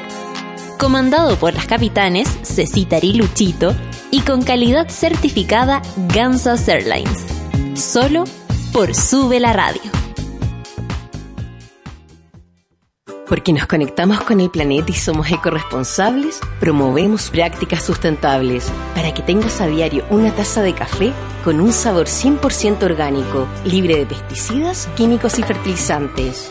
Un sabor puro e inigualable. Disfruta de la naturaleza y sus bondades. Vive la vida que amas. Vive cada momento. Marley Coffee te desea un gran día. Alegra tu día con Marley Coffee. En Sube la Radio te invitamos a conocer nuestra nueva plataforma en subela.cl. Desde este mes comienza. Sube la Radio. Sube la Podcast. Sube la Club. Sube la Lab. Abrimos nuestra plataforma para nuevas y más voces. Encuentra más podcast, más música y más videos. Únete a nosotros y sube la voz más fuerte que nunca. Tómate el tiempo para conversar, que en Café con Nata es lo que hacemos ahora junto a un nuevo invitado. Estamos de vuelta ya en este viernes, último día de la semana, 10 con 8 minutos. Y estamos con una invitada, porque nuestros viernes son de invitados y ahora tenemos una invitada de lujo porque estamos con Jennifer Becerra, directora ejecutiva del Museo Artequín, ¿cierto? ¿Cómo estás, Jennifer? Bien, muy bien. ¿Y ustedes? Bien, también bienvenida. Gracias. ¿Por qué nos visita Jennifer? Porque en este 2019 se cumplen 500 años de la muerte de Leonardo da Vinci. Imagínate, 500 años ya, medio, medio siglo. Por primera vez en Chile desde el 5 de julio al 30 de agosto, la sala Pablo Neruda del Metro Quinta Normal y el Museo Artequín serán in- imperdible para visitar una experiencia inmersiva y un viaje sensorial en torno al, arti- al artista toscano. ¿Qué es? Eh, siempre ahora estamos escuchando estas palabras como inmersiva, exposición inmersiva, como ¿qué quiere decir? ¿Qué quiere decir? ¿De qué se trata? ¿En qué sentido es inmersivo? Es inmersivo porque uno entra a un espacio en donde empezáis a ocupar todo tu sentido. Te ves Ya. metido adentro de, de una experiencia. Eh, de hecho, nuestro museo se va a vaciar todo el primer piso, toda la planta del primer piso, y se convierte como una especie de caja negra ¿Ya? en donde tú entras y en 360 vas a vivir todo lo que es la vida y obra de Leonardo, desde el techo, la parte del suelo, hay imágenes por todos lados, 360, eh, todo esto va con una música especial eh, y entonces te ves inmerso en una experiencia digital, visual. Eh, y lo, y bueno, y lo interesante es que uno empieza a conocer al artista y la obra y sus inventos de una manera súper distinta. Claro, distinto a lo que uno está como acostumbrado, quizá o la gente que nos escucha, de ir a un museo, caminar, mirar el cuadro, leer qué, en qué año. Ahora es como todo, como que vaya a estar escuchando, viendo. Exacto, ocupando todos los sentidos. Y lo interesante también es que nosotros tenemos esto en el primer piso, pero en el segundo piso van a haber 10 máquinas, 10 reproducciones de los inventos de Leonardo. 8 a piso y 2 en el cielo porque viene el paracaídas y las alas del Tafel. ¿Cachai? Eso te iba a preguntar, porque eh, sobre la figura de Leonardo da Vinci, todos conocemos, yo creo que a Caro Nombro, todos, todos lo conocemos, o, o por lo menos sabemos quién fue, o conocemos alguna de, de sus obras, pero hablaste de inventos, como Sí. ¿qué otra cosa hacía Leonardo da Mira, Vinci? Leonardo de verdad era un señor, Un viejo genio, porque eh, le hizo a todo, como se dice. Claro. Leonardo de verdad su genialidad tenía que ver con una manera de, de ver y de entender la vida de una manera distinta. La verdad es que era una persona muy inquieta eh, y nosotros como museo un poco eso es lo que queremos transmitirle sobre todo a los niños y las niñas, porque eh, la idea de él era estar mirando todo, dibujaba todo, estudiaba, por ejemplo la idea de volar para él era una cosa que de una obsesión, una obsesión y además entendió que la manera de poder acercarse a eso era estudiando los pájaros. Claro. Entonces dibujaba todo el día, desde un ala, el pájaro, cómo se movía, estudiaba desde la parte científica, el, el- el peso de los cuerpos, desde la parte mucho más, eh, digamos, desde la anatomía, estudiaba el ave, la- el ala, cómo se abría, desde la parte métrica y estructural, cómo funcionaba el movimiento del cuerpo. Entonces, iba armando de todo y desde muy chico, él, eh, desde los 10 años, se metía desde el dibujo y empezaba a estudiar y a entender. El dibujo para él era una herramienta Qué increíble. fantástico. Qué suerte decirle, ojalá los papás dejaran a los niños Ser así. tener como esa libertad de, oye, me interesa esto, hazlo, dibuja, Exacto. investiga. Oye, y mm, ahora tú, tú tienes una especial relación como con, con la figura de Leonardo da Vinci o fue como por esta exposición que te acercaste a él como... No, mira, la, eh, la verdad es que en enero eh, se, se acercó a nosotros la Embajada de Italia porque a raíz de estos 500 años que se cumplía de, de la muerte de Leonardo, querían traer esta muestra. Esta muestra el año pasado estuvo viajando por toda Italia y es primera vez que viene a Latinoamérica. Eh, está, en este momento estuvo en Perú, en Lima, eh, eh, estuvo un mes y medio, después viene a Chile, después está en Argentina y en Brasil. Perfecto. Y, y además que es una muestra que tiene esta parte que va a estar en Artequín, pero además se hizo como una va a haber como una intervención del lugar de la quinta, porque va a haber una parte que va a estar en el metro, tú lo nombraste, ¿cierto? En la sala Pablo Neruda, donde ahí están 10 lentes eh, VR de realidad aumentada, en donde tú te pones estos lentes y vas a poder viajar con el alas delta de Leonardo sobre Florencia, No. recorrer un- el, el río a partir de uno de los inventos que eran para el agua de Leonardo, eh, sacarte una foto con la Mona Lisa. Van a ver varias cosas en el metro y después todo lo que es el parque hasta llegar a Tequín se hace una especie de corredor cultural en donde van a haber unos tótem interactivos para que la gente vaya conociendo distintas cosas en relación a Leonardo. Ahora, se hicieron eh, vinculando también lo que son los espacios del parque. Por ejemplo, como está el Museo de Historia Natural, ese tótem que está justo ahí va a tener relación y vínculo con los dibujos de, De eh, los animales y de, de- de Leonardo, pero de los animales. Más allá está el Museo de Trenes, entonces tiene relación con la investigación, ¿cierto?, de, de todo lo que eran las máquinas. Cada uno de los espacios y los puntos están relacionados y vinculados con la obra de Leonardo, pero también con lo que pasa en el con lo que está pasando. Oye, qué, qué fantástico. No, es como que sí, como que uno lo cuenta y yo, bueno, hace tiempo uno va a, los museos y hace lo que te digo yo nomás, como Claro. que miráis, conversáis. ¿Por qué crees como están como muy de moda la- las experiencias inmersivas? Eh, ¿A qué crees tú que se debe esta tendencia como... Mira, yo creo que es porque, eh, sobre todo en el caso de nosotros que somos un museo más que nada orientado para los niños y la familia, el visitante de un museo ya cambió. No es el mismo visitante, tal como tú decís. No es ese visitante plano que va caminando y que va mirando y una obra. leyendo abajo. Los niños son súper preguntones, eh, les da lo mismo preguntar, no tienen temor al mausoleo, a esa cosa de que "Oh, yo no sé, no tengo idea. No, preguntan nomás porque para ellos es natural poder conocer y, y- y tener esta actitud. Entonces, los museos hemos tenido que irnos cambiando también Obvio. en eso. Y, y yo creo que por eso están saliendo estas experiencias, porque va mucho más a responder a ese visitante contemporáneo y sobre todo a los niños, que estas experiencias para ellos, o sea, es, es muy distinto como ellos se enfrentan a la imagen también ahora. Sí, y me imagino que llama más a visitar un museo, porque también uno cuando chico decía, bueno, me vas a llevar al museo, y es como La experiencia casi fome. fome, y también como que tenía que estar como, Como con las manitos como algo atrás. mucho, claro, más solemne, muy poco interactivo, como que tenía que aprender, como una obligación de quedarte Nosotros le decíamos el mausoleo. Claro, en vez del museo. Claro. Ahora me imagino que esto acerca mucho más a la gente, desde los niños hasta también alguien más adulto, como que No, se hace claro que mucho más sí. familiar. vivir No, la claro que sí, porque además tú entabláis una relación o, de conversación frente a, a las cosas. Entonces, no solamente es que Leonardo quien hizo la Mona Lisa, sino que por qué la hizo, por qué era un hombre tan interesante, por qué se habla de la, de la genialidad de Leonardo. Todas esas cosas a la gente le encanta conocer más allá de solamente el, De su el- obra. el nombre y la fecha en que lo hizo, que tú vayas a salir y se te va a olvidar. Claro, Pero todas la estas Mona Lisa. cosas no. Exacto. En cambio, todas estas otras cosas, tú te vas con algo y entendís por qué el artista hizo lo que hizo, por qué fue tan importante, pero desde otros aspectos. Eso es lo que queremos también nosotros transmitir. Dejar, perfecto. Oye, y eh, recordémosle a la gente desde cuándo y cuánto costará ser parte de esta experiencia. Mira, el- nosotros inauguramos el 4, desde el 5 de julio, desde el próximo viernes va a estar abierto en el- a, a público. El museo generalmente tiene un horario hasta las 5 de la tarde en la semana y a las 6 el fin de semana, pero vamos a extenderlo hasta las 7. Entonces en la semana vamos a estar abiertos de 9 a 7 de la tarde, de martes a viernes, y de sábado y domingo eh, hasta también a las 7 desde las 11 de la mañana. Eh, el, el valor de la entrada es la misma del museo, que son dos mil pesos adultos y mil pesos niños, y el domingo es gratuito. Ah, fantástico. Así que lleguen con tiempo nomás, sí, porque se van a ir entrando en grupo.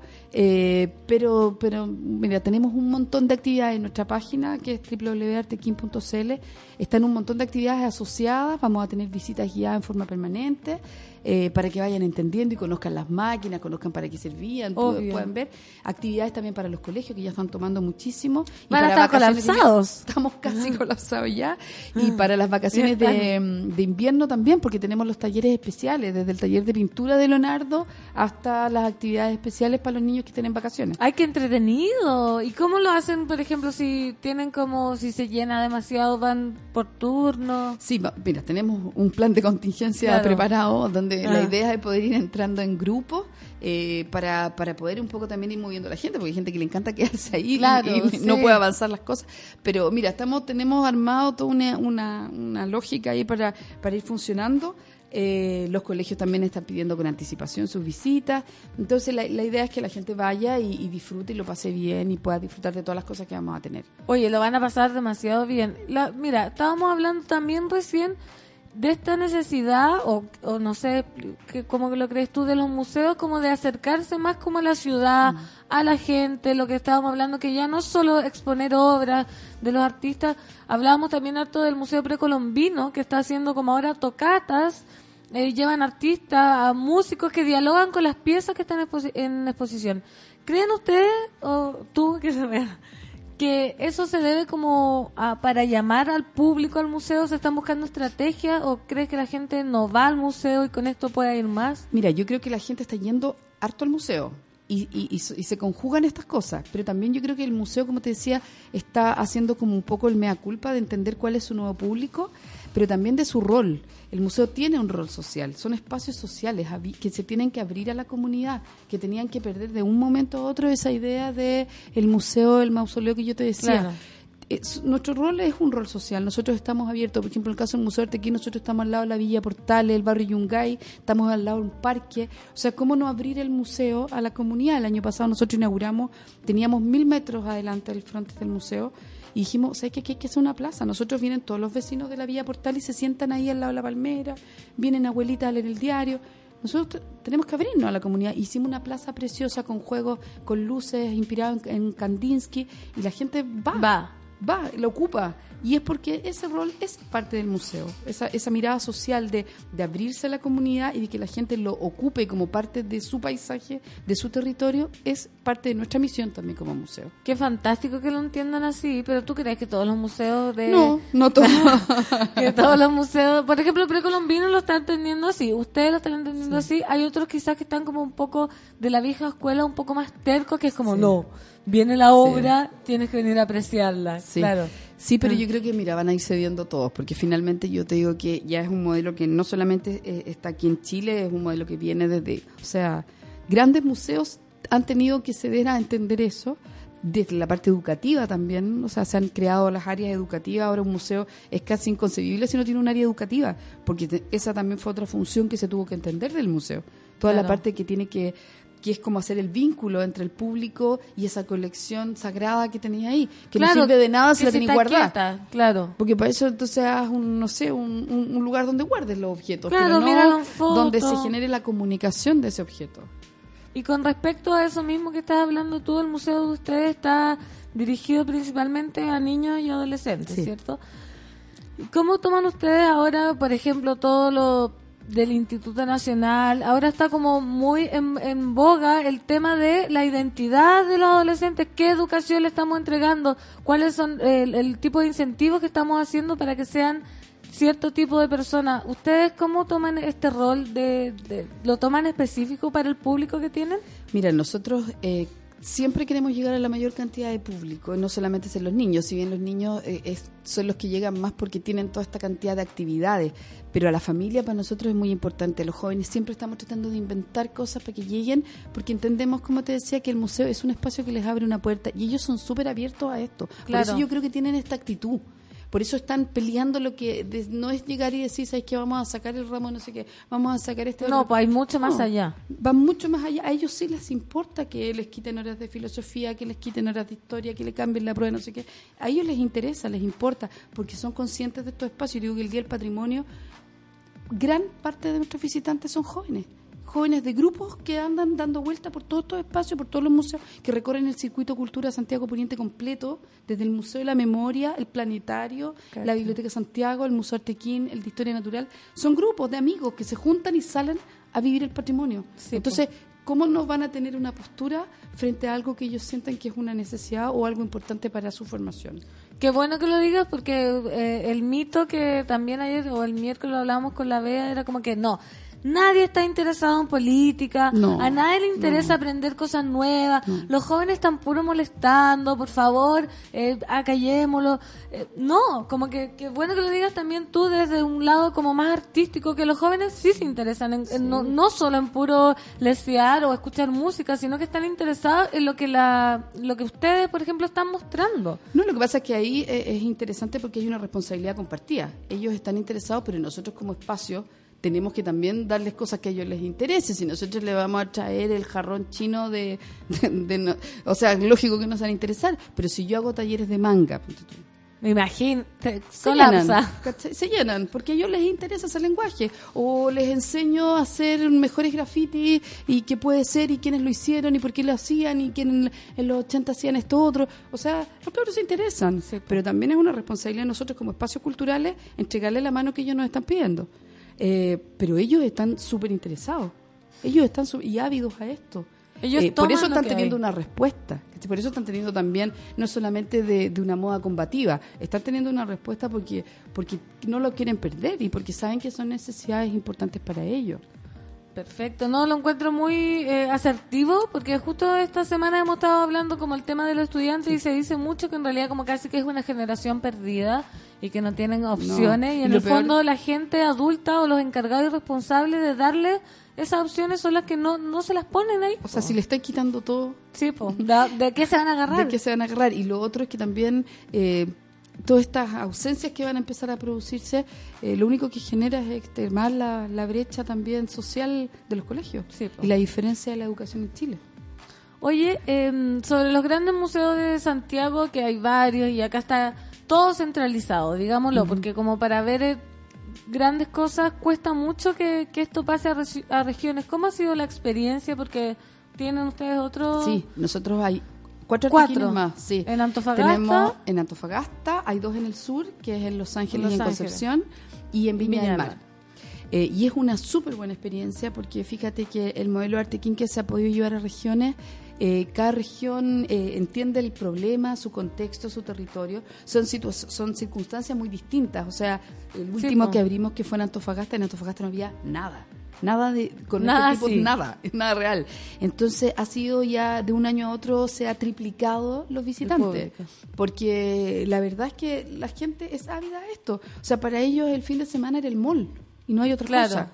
Entonces que te instalen un lugar en donde hacen actividades para los niños, en donde hacen talleres, en donde desde el adulto hasta el más chico queda completamente satisfecho con lo que pasa y tienen panoramas para todos los fines de semana. Entonces, de verdad la respuesta ha sido, por, por eso sé y desde ahí sé que todos andan ávidos de esto. Claro, ¿Te das que funciona. Que funciona, pero también es responsabilidad nuestra crear ese, ese, Ese panorama, espacio, ese claro. espacio. No es que a la gente no le interese, es que la gente no tiene dónde. Claro, ahora también hay una responsabilidad lógicamente compartida porque estos lugares no es fácil levantarlos, porque la cultura es fácil, no es, no, no es fácil mantenerla, digamos. Siempre tenemos que andar desde el punto de vista de la gestión, tenemos que andar buscando desde los financiamientos hasta convenciendo también Sí, a esos financiadores de que esto es importante y que no solamente tiene este rol social, sino que también tiene un cambio y un- una mirada transformadora de la sociedad. Obvio, y qué bueno que sea gente como tú porfiada y que, y que insista en, en- lograr es- esos proyectos. Oye, entonces recordémosle a la gente cuándo, cómo y dónde, eh, si tienen página web, Sí. si se puede, eso de la información. Mira, eh, desde el 5, desde el 5 de julio vamos a estar en el Museo Artequín con esta nueva exposición que se llama eh, Leonardo Experience, que es una real experiencia tiene una parte en el Metro Quinta Normal, en la Sala Pablo Neruda, este corredor cultural y termina en nuestro Museo Artequín, en donde estamos llenos de actividades. En nuestra página pueden eh, ver y mirar todas estas actividades porque hay talleres, hay talleres de pintura, los talleres de vacaciones para que los papás con tiempo, porque Claro, yo creo que como es novedoso, vamos a tener mucho, vamos a tener durante las dos semanas, eh, pero también hay cupos limitados, entonces es importante que, que tomen con tiempo. ahora. Exactamente. ¿Por internet? Eh, sí, pueden reservar y también llamar a la- a y ver por atrás de la página todo lo que son los horarios, los contenidos, sale todo en la página.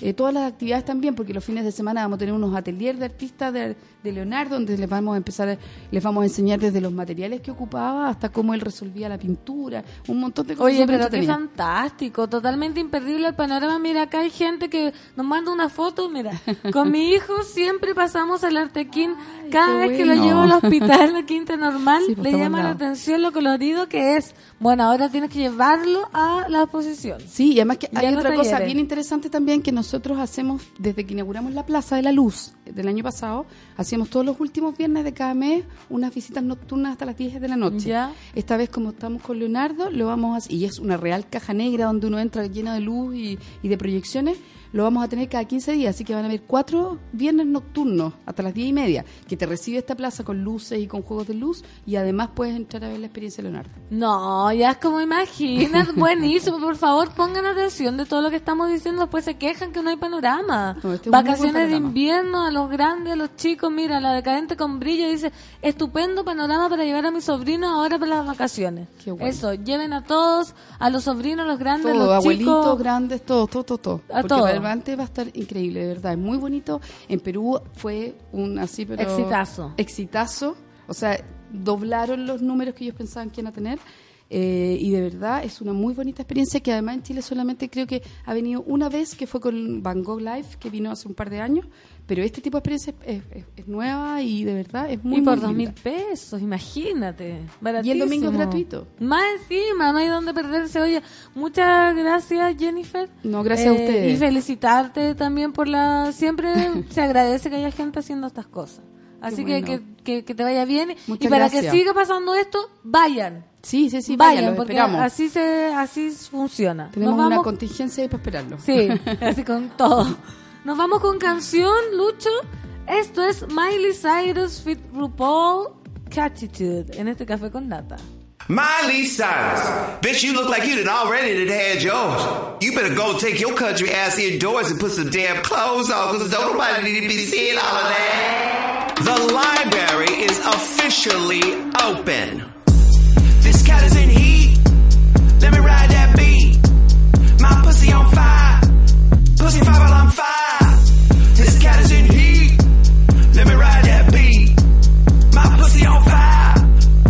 I'm up your gratitude, turn on your attitude. I love my pussy, that means I got catitude. If you don't feel what I'm saying, oh, fuck with you. If you don't feel what I'm saying, oh, fuck. Turn up your gratitude, turn on your attitude. I love my pussy, that means I got catitude. If you don't feel what I'm saying, oh, fuck with you. If you don't feel what I'm saying, oh, fuck you.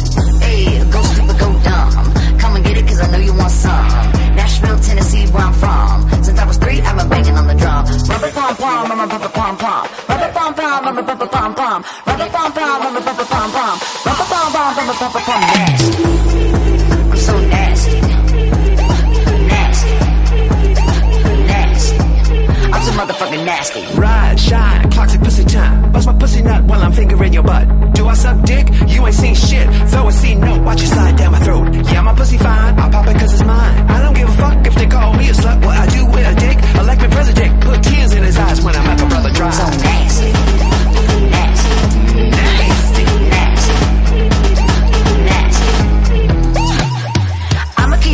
from dawn to dusk, so I can keep buying cars off Elon Musk. And that black spinner's now that's a must. I want the whole pie, so leave the crust. I'm the moon, I'm the stars, I'm a Maserati. I love you, Nicki, but I listen to Cardi. I got a new song on the radio, and it goes five, four, three, two, one. That's right, it's a number one. And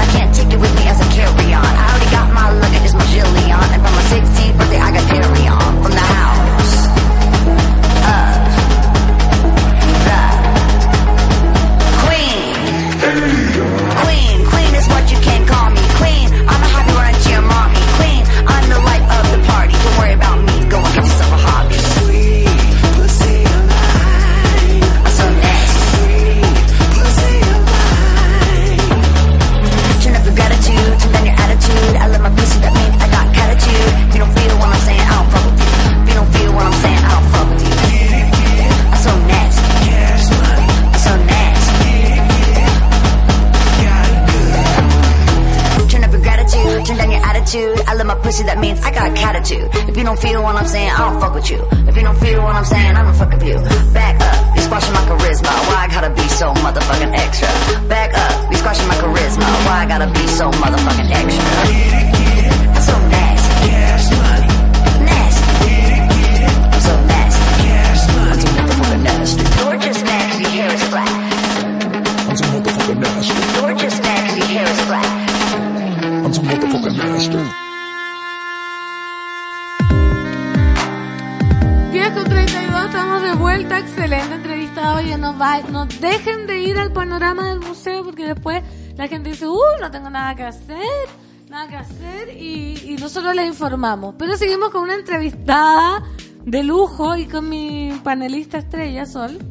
Hola. ¿me Bienvenida al, al segundo bloque. No me escucho ni me escucho. ¿Sí? Sí, ¿no te escuchas nada? ¿Tú me escuchas? Sí, te Ah, escucho. estamos ¿Tú me escuchas? Me escucho. Sí, mira, esa voz que escucharon es de sí. nuestra invitada número dos de la casa, de la casa que estamos en la casa, Josefina Aguirre, fundadora de Relato Nacional. Un aplauso para la Jose. ¡Uh!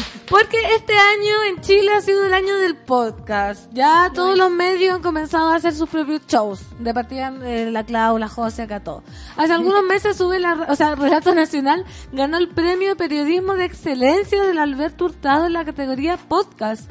Además, desde Sube comenzamos a transmitir la segunda temporada, que pueden escucharlo los lunes a las 18 horas. Hoy día vamos a conversar con la Jose, que es una de sus fundadoras. Bienvenida, Jose, ¿cómo estás? Gracias, muchas gracias. ¿Todo ¿Está, bien? está- está todo bien? Está todo Perfecto, bien. ya. Conversando con tus amigas acá, Sí, José. está- Recuérdalo. estamos, estamos en un círculo No estamos al aire. Oye, eh, ¿cómo- es un podcast. ¿Cómo nació Relato Nacional para la gente que no lo conoce? ¿Qué, qué es? Bueno, la idea de Relato Nacional viene de la periodista Nancy Castillo, que trabajó por muchos años en el mundo de la crónica, en la pren- en prensa escrita, y al mismo tiempo trabajaba en radio. Y siempre tuvo como la idea de mezclar estos dos mundos. Entonces, en el año 2014, eh, quiso aprender a trabajar con guion radial. Y ahí se fue a Argentina a una clase, así un intensivo con Marcelo Cotón, que es nuestro montajista de audio, que le enseñó a hacer crónica eh, Radial. radial. Hacer el guion, porque es muy distinto hacer una crónica escrita para la revista Paula que Obvio. una crónica para un podcast. Porque de hecho, eh, esos tipos, esos guiones eh, tienen que ser escritos para el oído.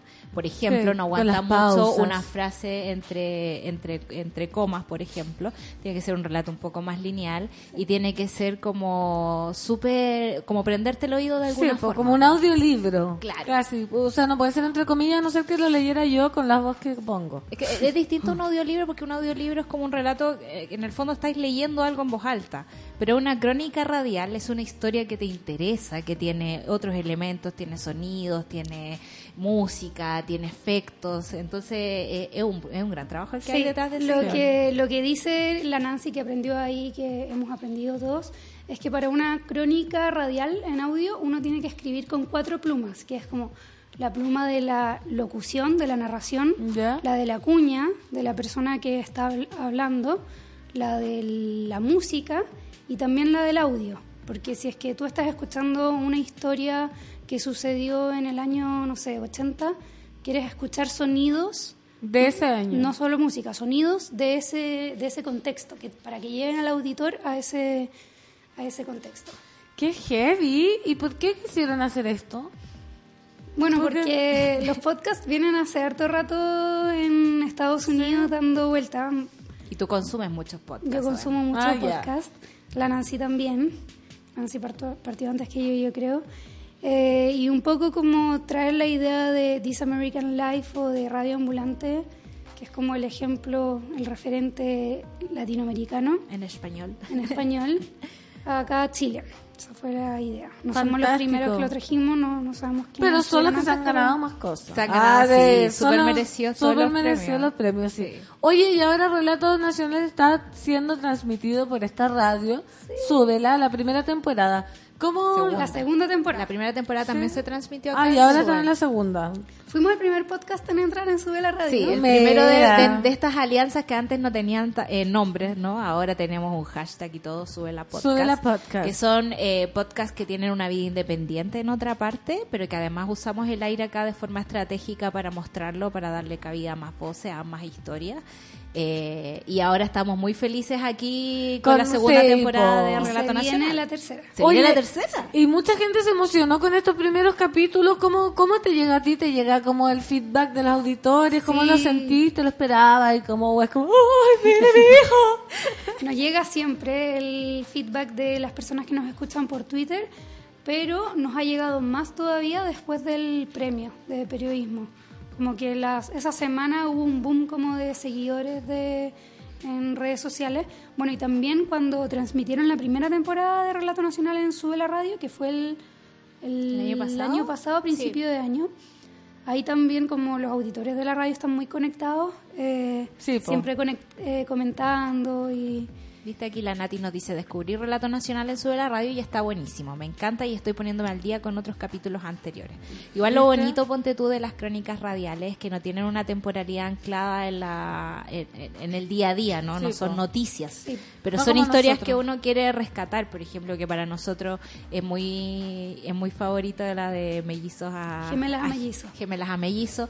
Eh, Esa es la que se ganó el premio. es la que ¿De se qué ganó se el trata premio. eso? Es- eso, cuéntanos de qué se trata, por qué es tan importante ponerla, digamos. eh, ¿Y de qué se trata Relato Nacional? Porque ya estamos hablando que es un formato de crónica radial, pero ¿de qué se trata el Relato Nacional para que para la gente que no lo conoce? ¿Y qué es, qué es eso, oye, de melliza, gemela, mellizo, para que la gente entienda? Mira, Relato Nacional ya es este podcast que eh, cuenta historias de personas comunes y corrientes que, que sorprenden, que emocionan, que le causan algo al auditor. No es, una, no es un perfil de una persona ni una historia que ocurrió eh, en un segundo, es como una historia que va más allá, que tiene un arco de transformación, que tiene un giro, que produce un cambio en el personaje o en más personajes.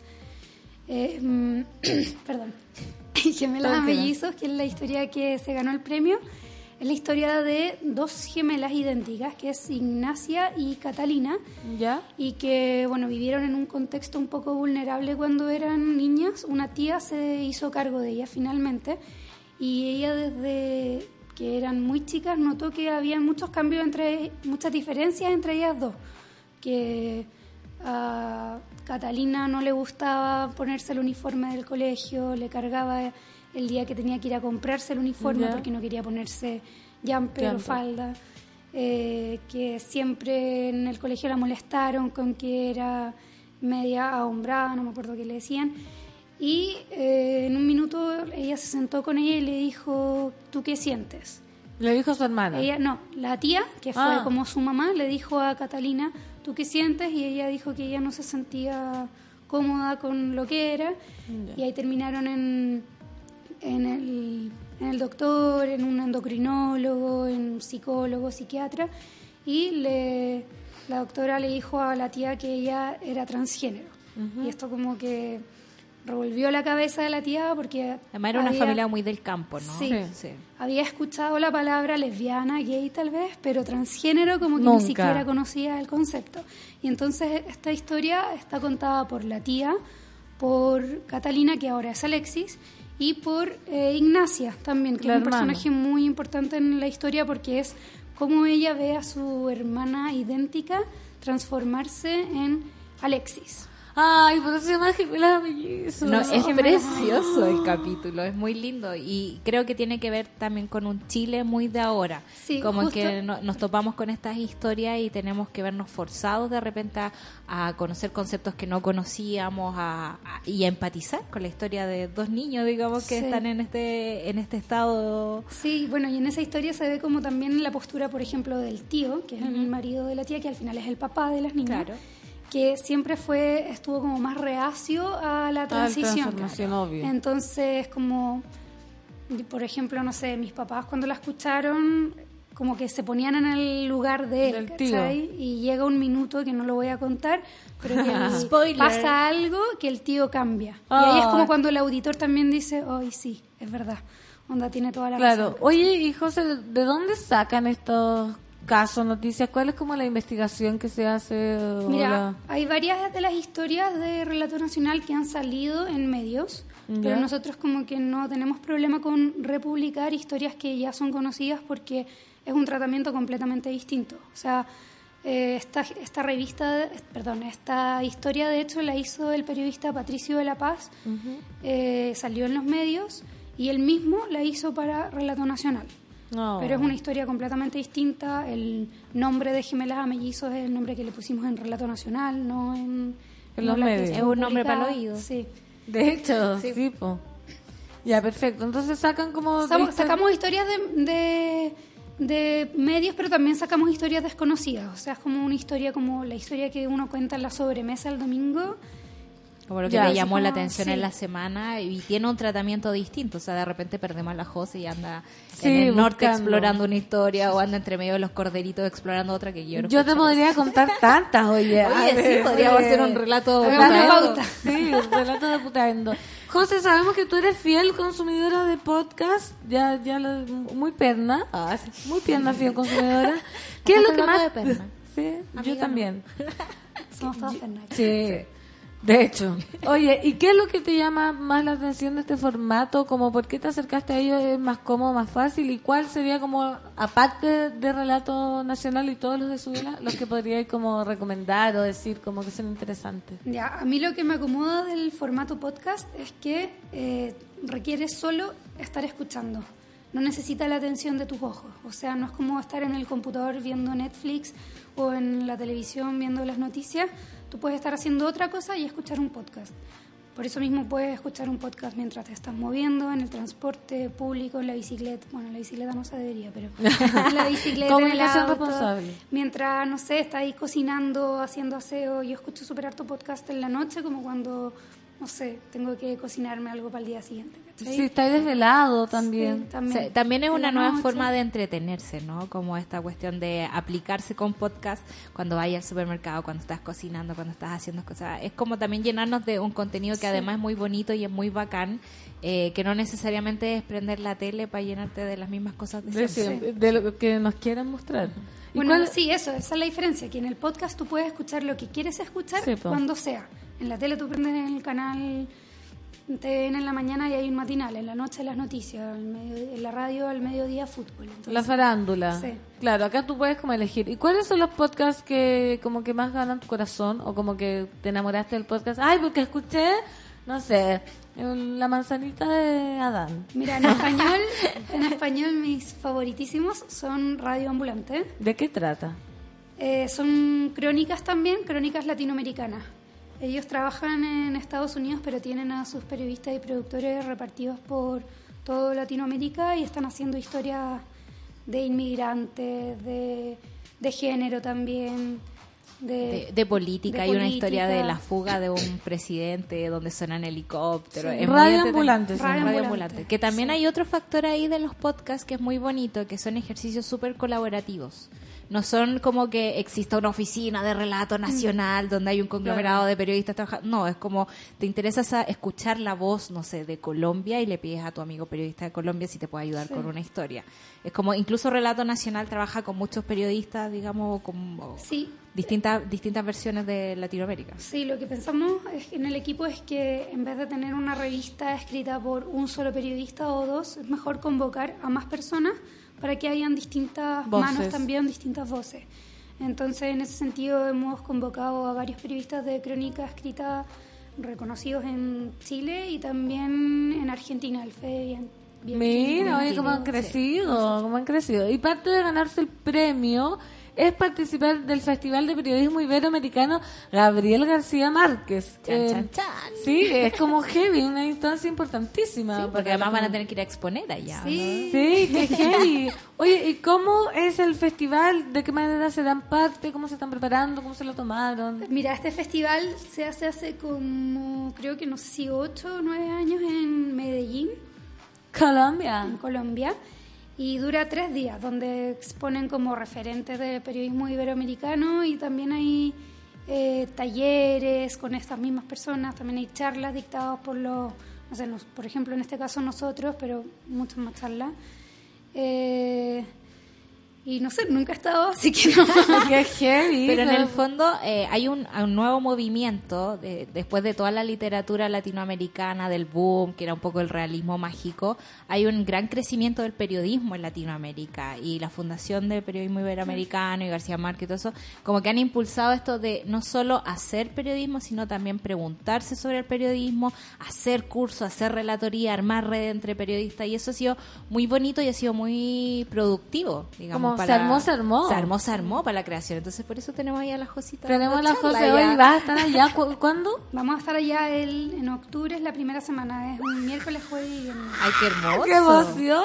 Te voy a seguir, Josita, te voy a ir a ver. No, sí, vamos todos, todos súbela, vamos, sí. vamos. Oye, y mm, ¿cómo trabajan cada capítulo de, de Relato Nacional? Como eh, hay mucha gente, recién hablaba de que eran cuatro plumas, el guion, el montaje, la canción, como...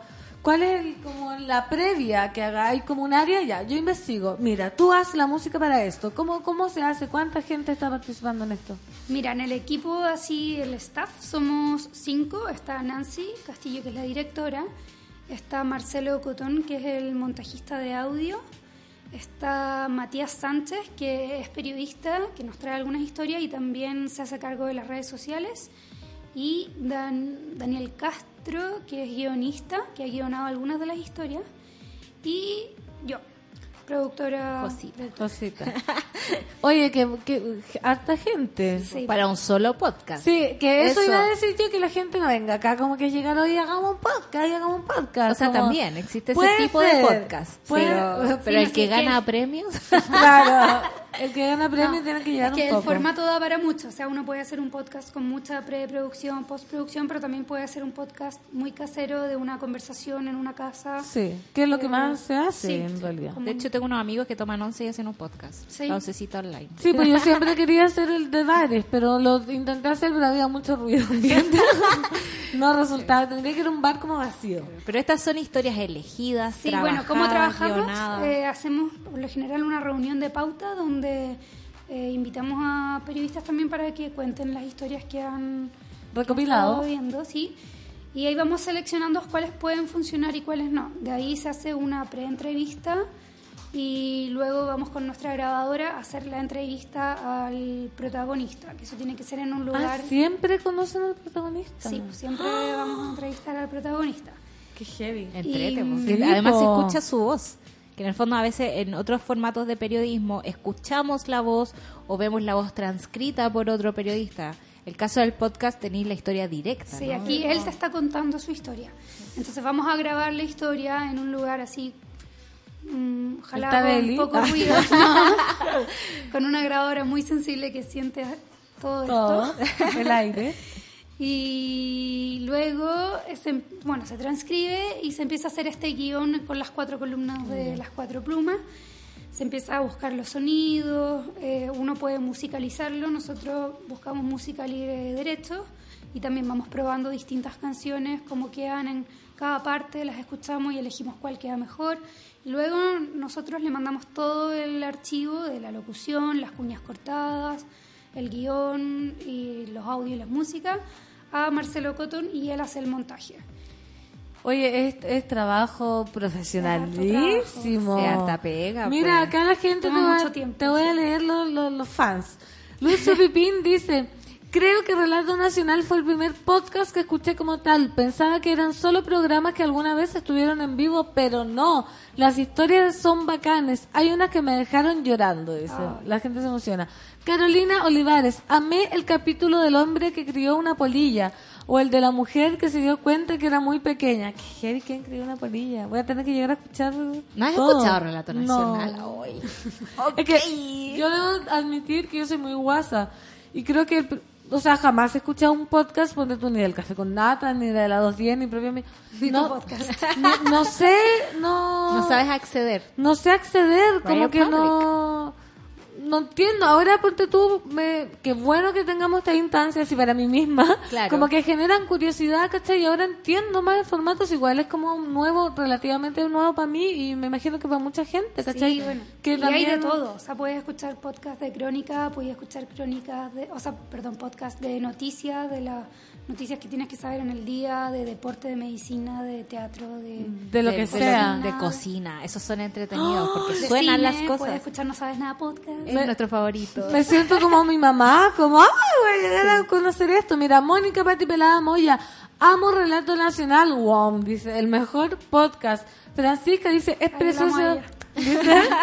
Es preciosa esa historia, la de la bebé haitiana, es muy fuerte, la recomiendo. O sea, ya la gente ya, ya tiene su... Ya lo escuchado. Porque Josita además ya estaba aquí por otras cosas, ¿no? Sí, Eh, po. por leche para Haití. Entonces hay como una cercanía con las historias de. Con la Jos- ya Puro pituto. en dos años, dos años más va a ser el café con José. Exacto. Ah, sí. No Me sí.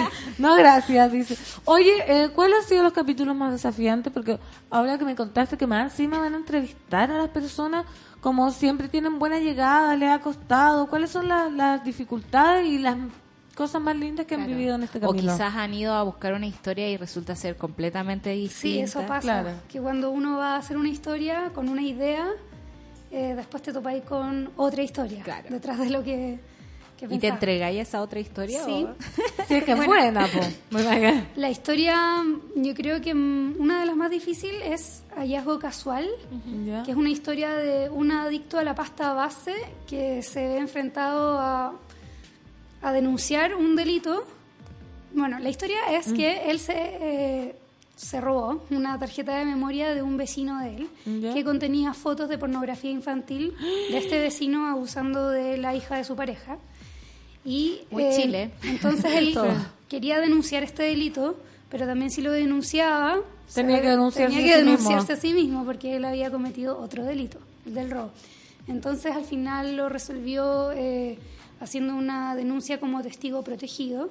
¿Ya? Y bueno, no les voy a contar la historia, vayan a Mm. escucharla, pero lo difícil de esa historia es que este era un adicto a pasta base que yo creo que es una de las personas como más vulnerables que he conocido porque me costó mucho hablar con ella. Y para encontrarlo, encon- buscamos en los papeles de la fiscalía la dirección del imputado, porque la dirección y el nombre de él no, no están en los papeles porque es testigo protegido. Obvio. Entonces no podemos acceder a él. Pero en la historia sabíamos que eran vecinos. Entonces fuimos a la dirección del imputado, que estaba en prisión preventiva en ese minuto, y empecé a preguntar a las personas que estaban por la calle si conocían esta historia, si sabían dónde ¿Dónde vivía estaba? él, y nadie quería hablar, porque Obvio. les daba nervio. Porque Y ahí- valiente igual. Periodista, Sí. pues, periodista. y de ahí eh, llegué a un kiosco y le pregunté a una persona y me dijo, ¿conoces esta historia? Ah, sí, la de Miguel. Y yo, ah, ya, se llama Miguel. Claro. Eh, pero no, no sé dónde vive. Y ahí a la siguiente persona no le pregunté por la historia, sino que le pregunté por Miguel. Listo. Entonces como que le dio menos miedo contestar y me ayudó y me dio el- la dirección de Miguel y llegué a su Y llegaste a Miguel. Sí, ¿Y cómo te costó mucho? ¿Te dio miedo? ¿Te dio ansiedad? Sí, me, estaba- me sentía, me, que fue me decirlo, pero obviamente que me sentía un poco insegura.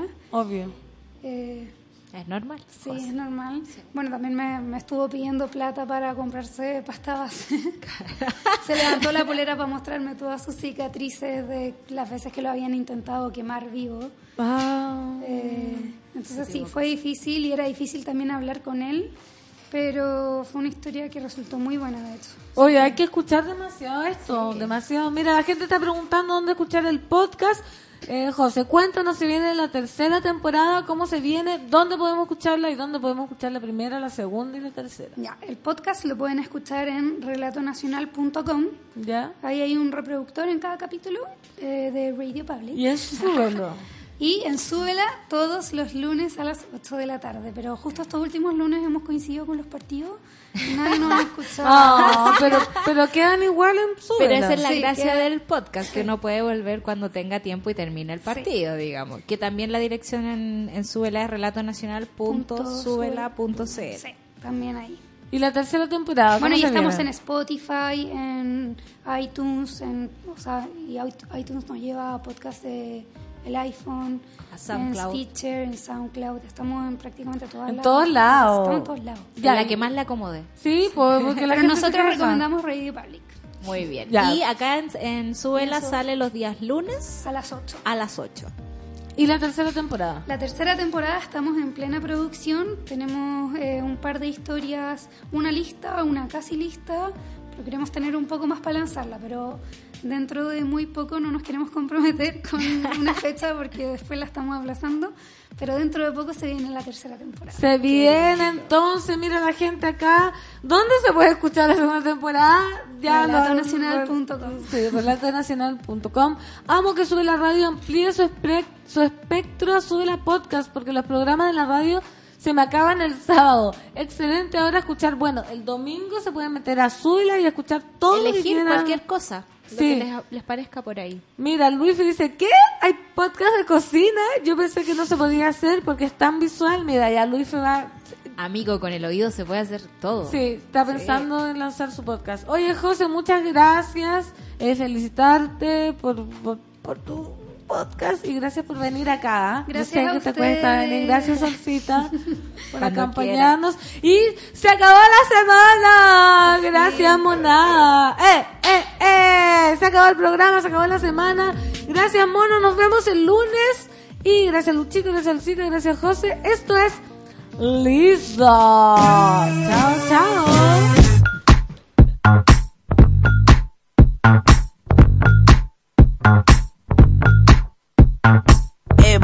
What you say, boy? You tryna play coy like a game boy? Hit my phone, boy. Is your homeboy? Are you alone, boy? Come give me dome, boy. Got a boy with degrees, a boy in the streets, a boy on his knees, he a man in the sheets. Sheesh, it's all Greek to me. Got this boy speaking Spanish. I papi. Baby, I don't need you. I just wanna freak you. I heard you a freak too. What's two plus two?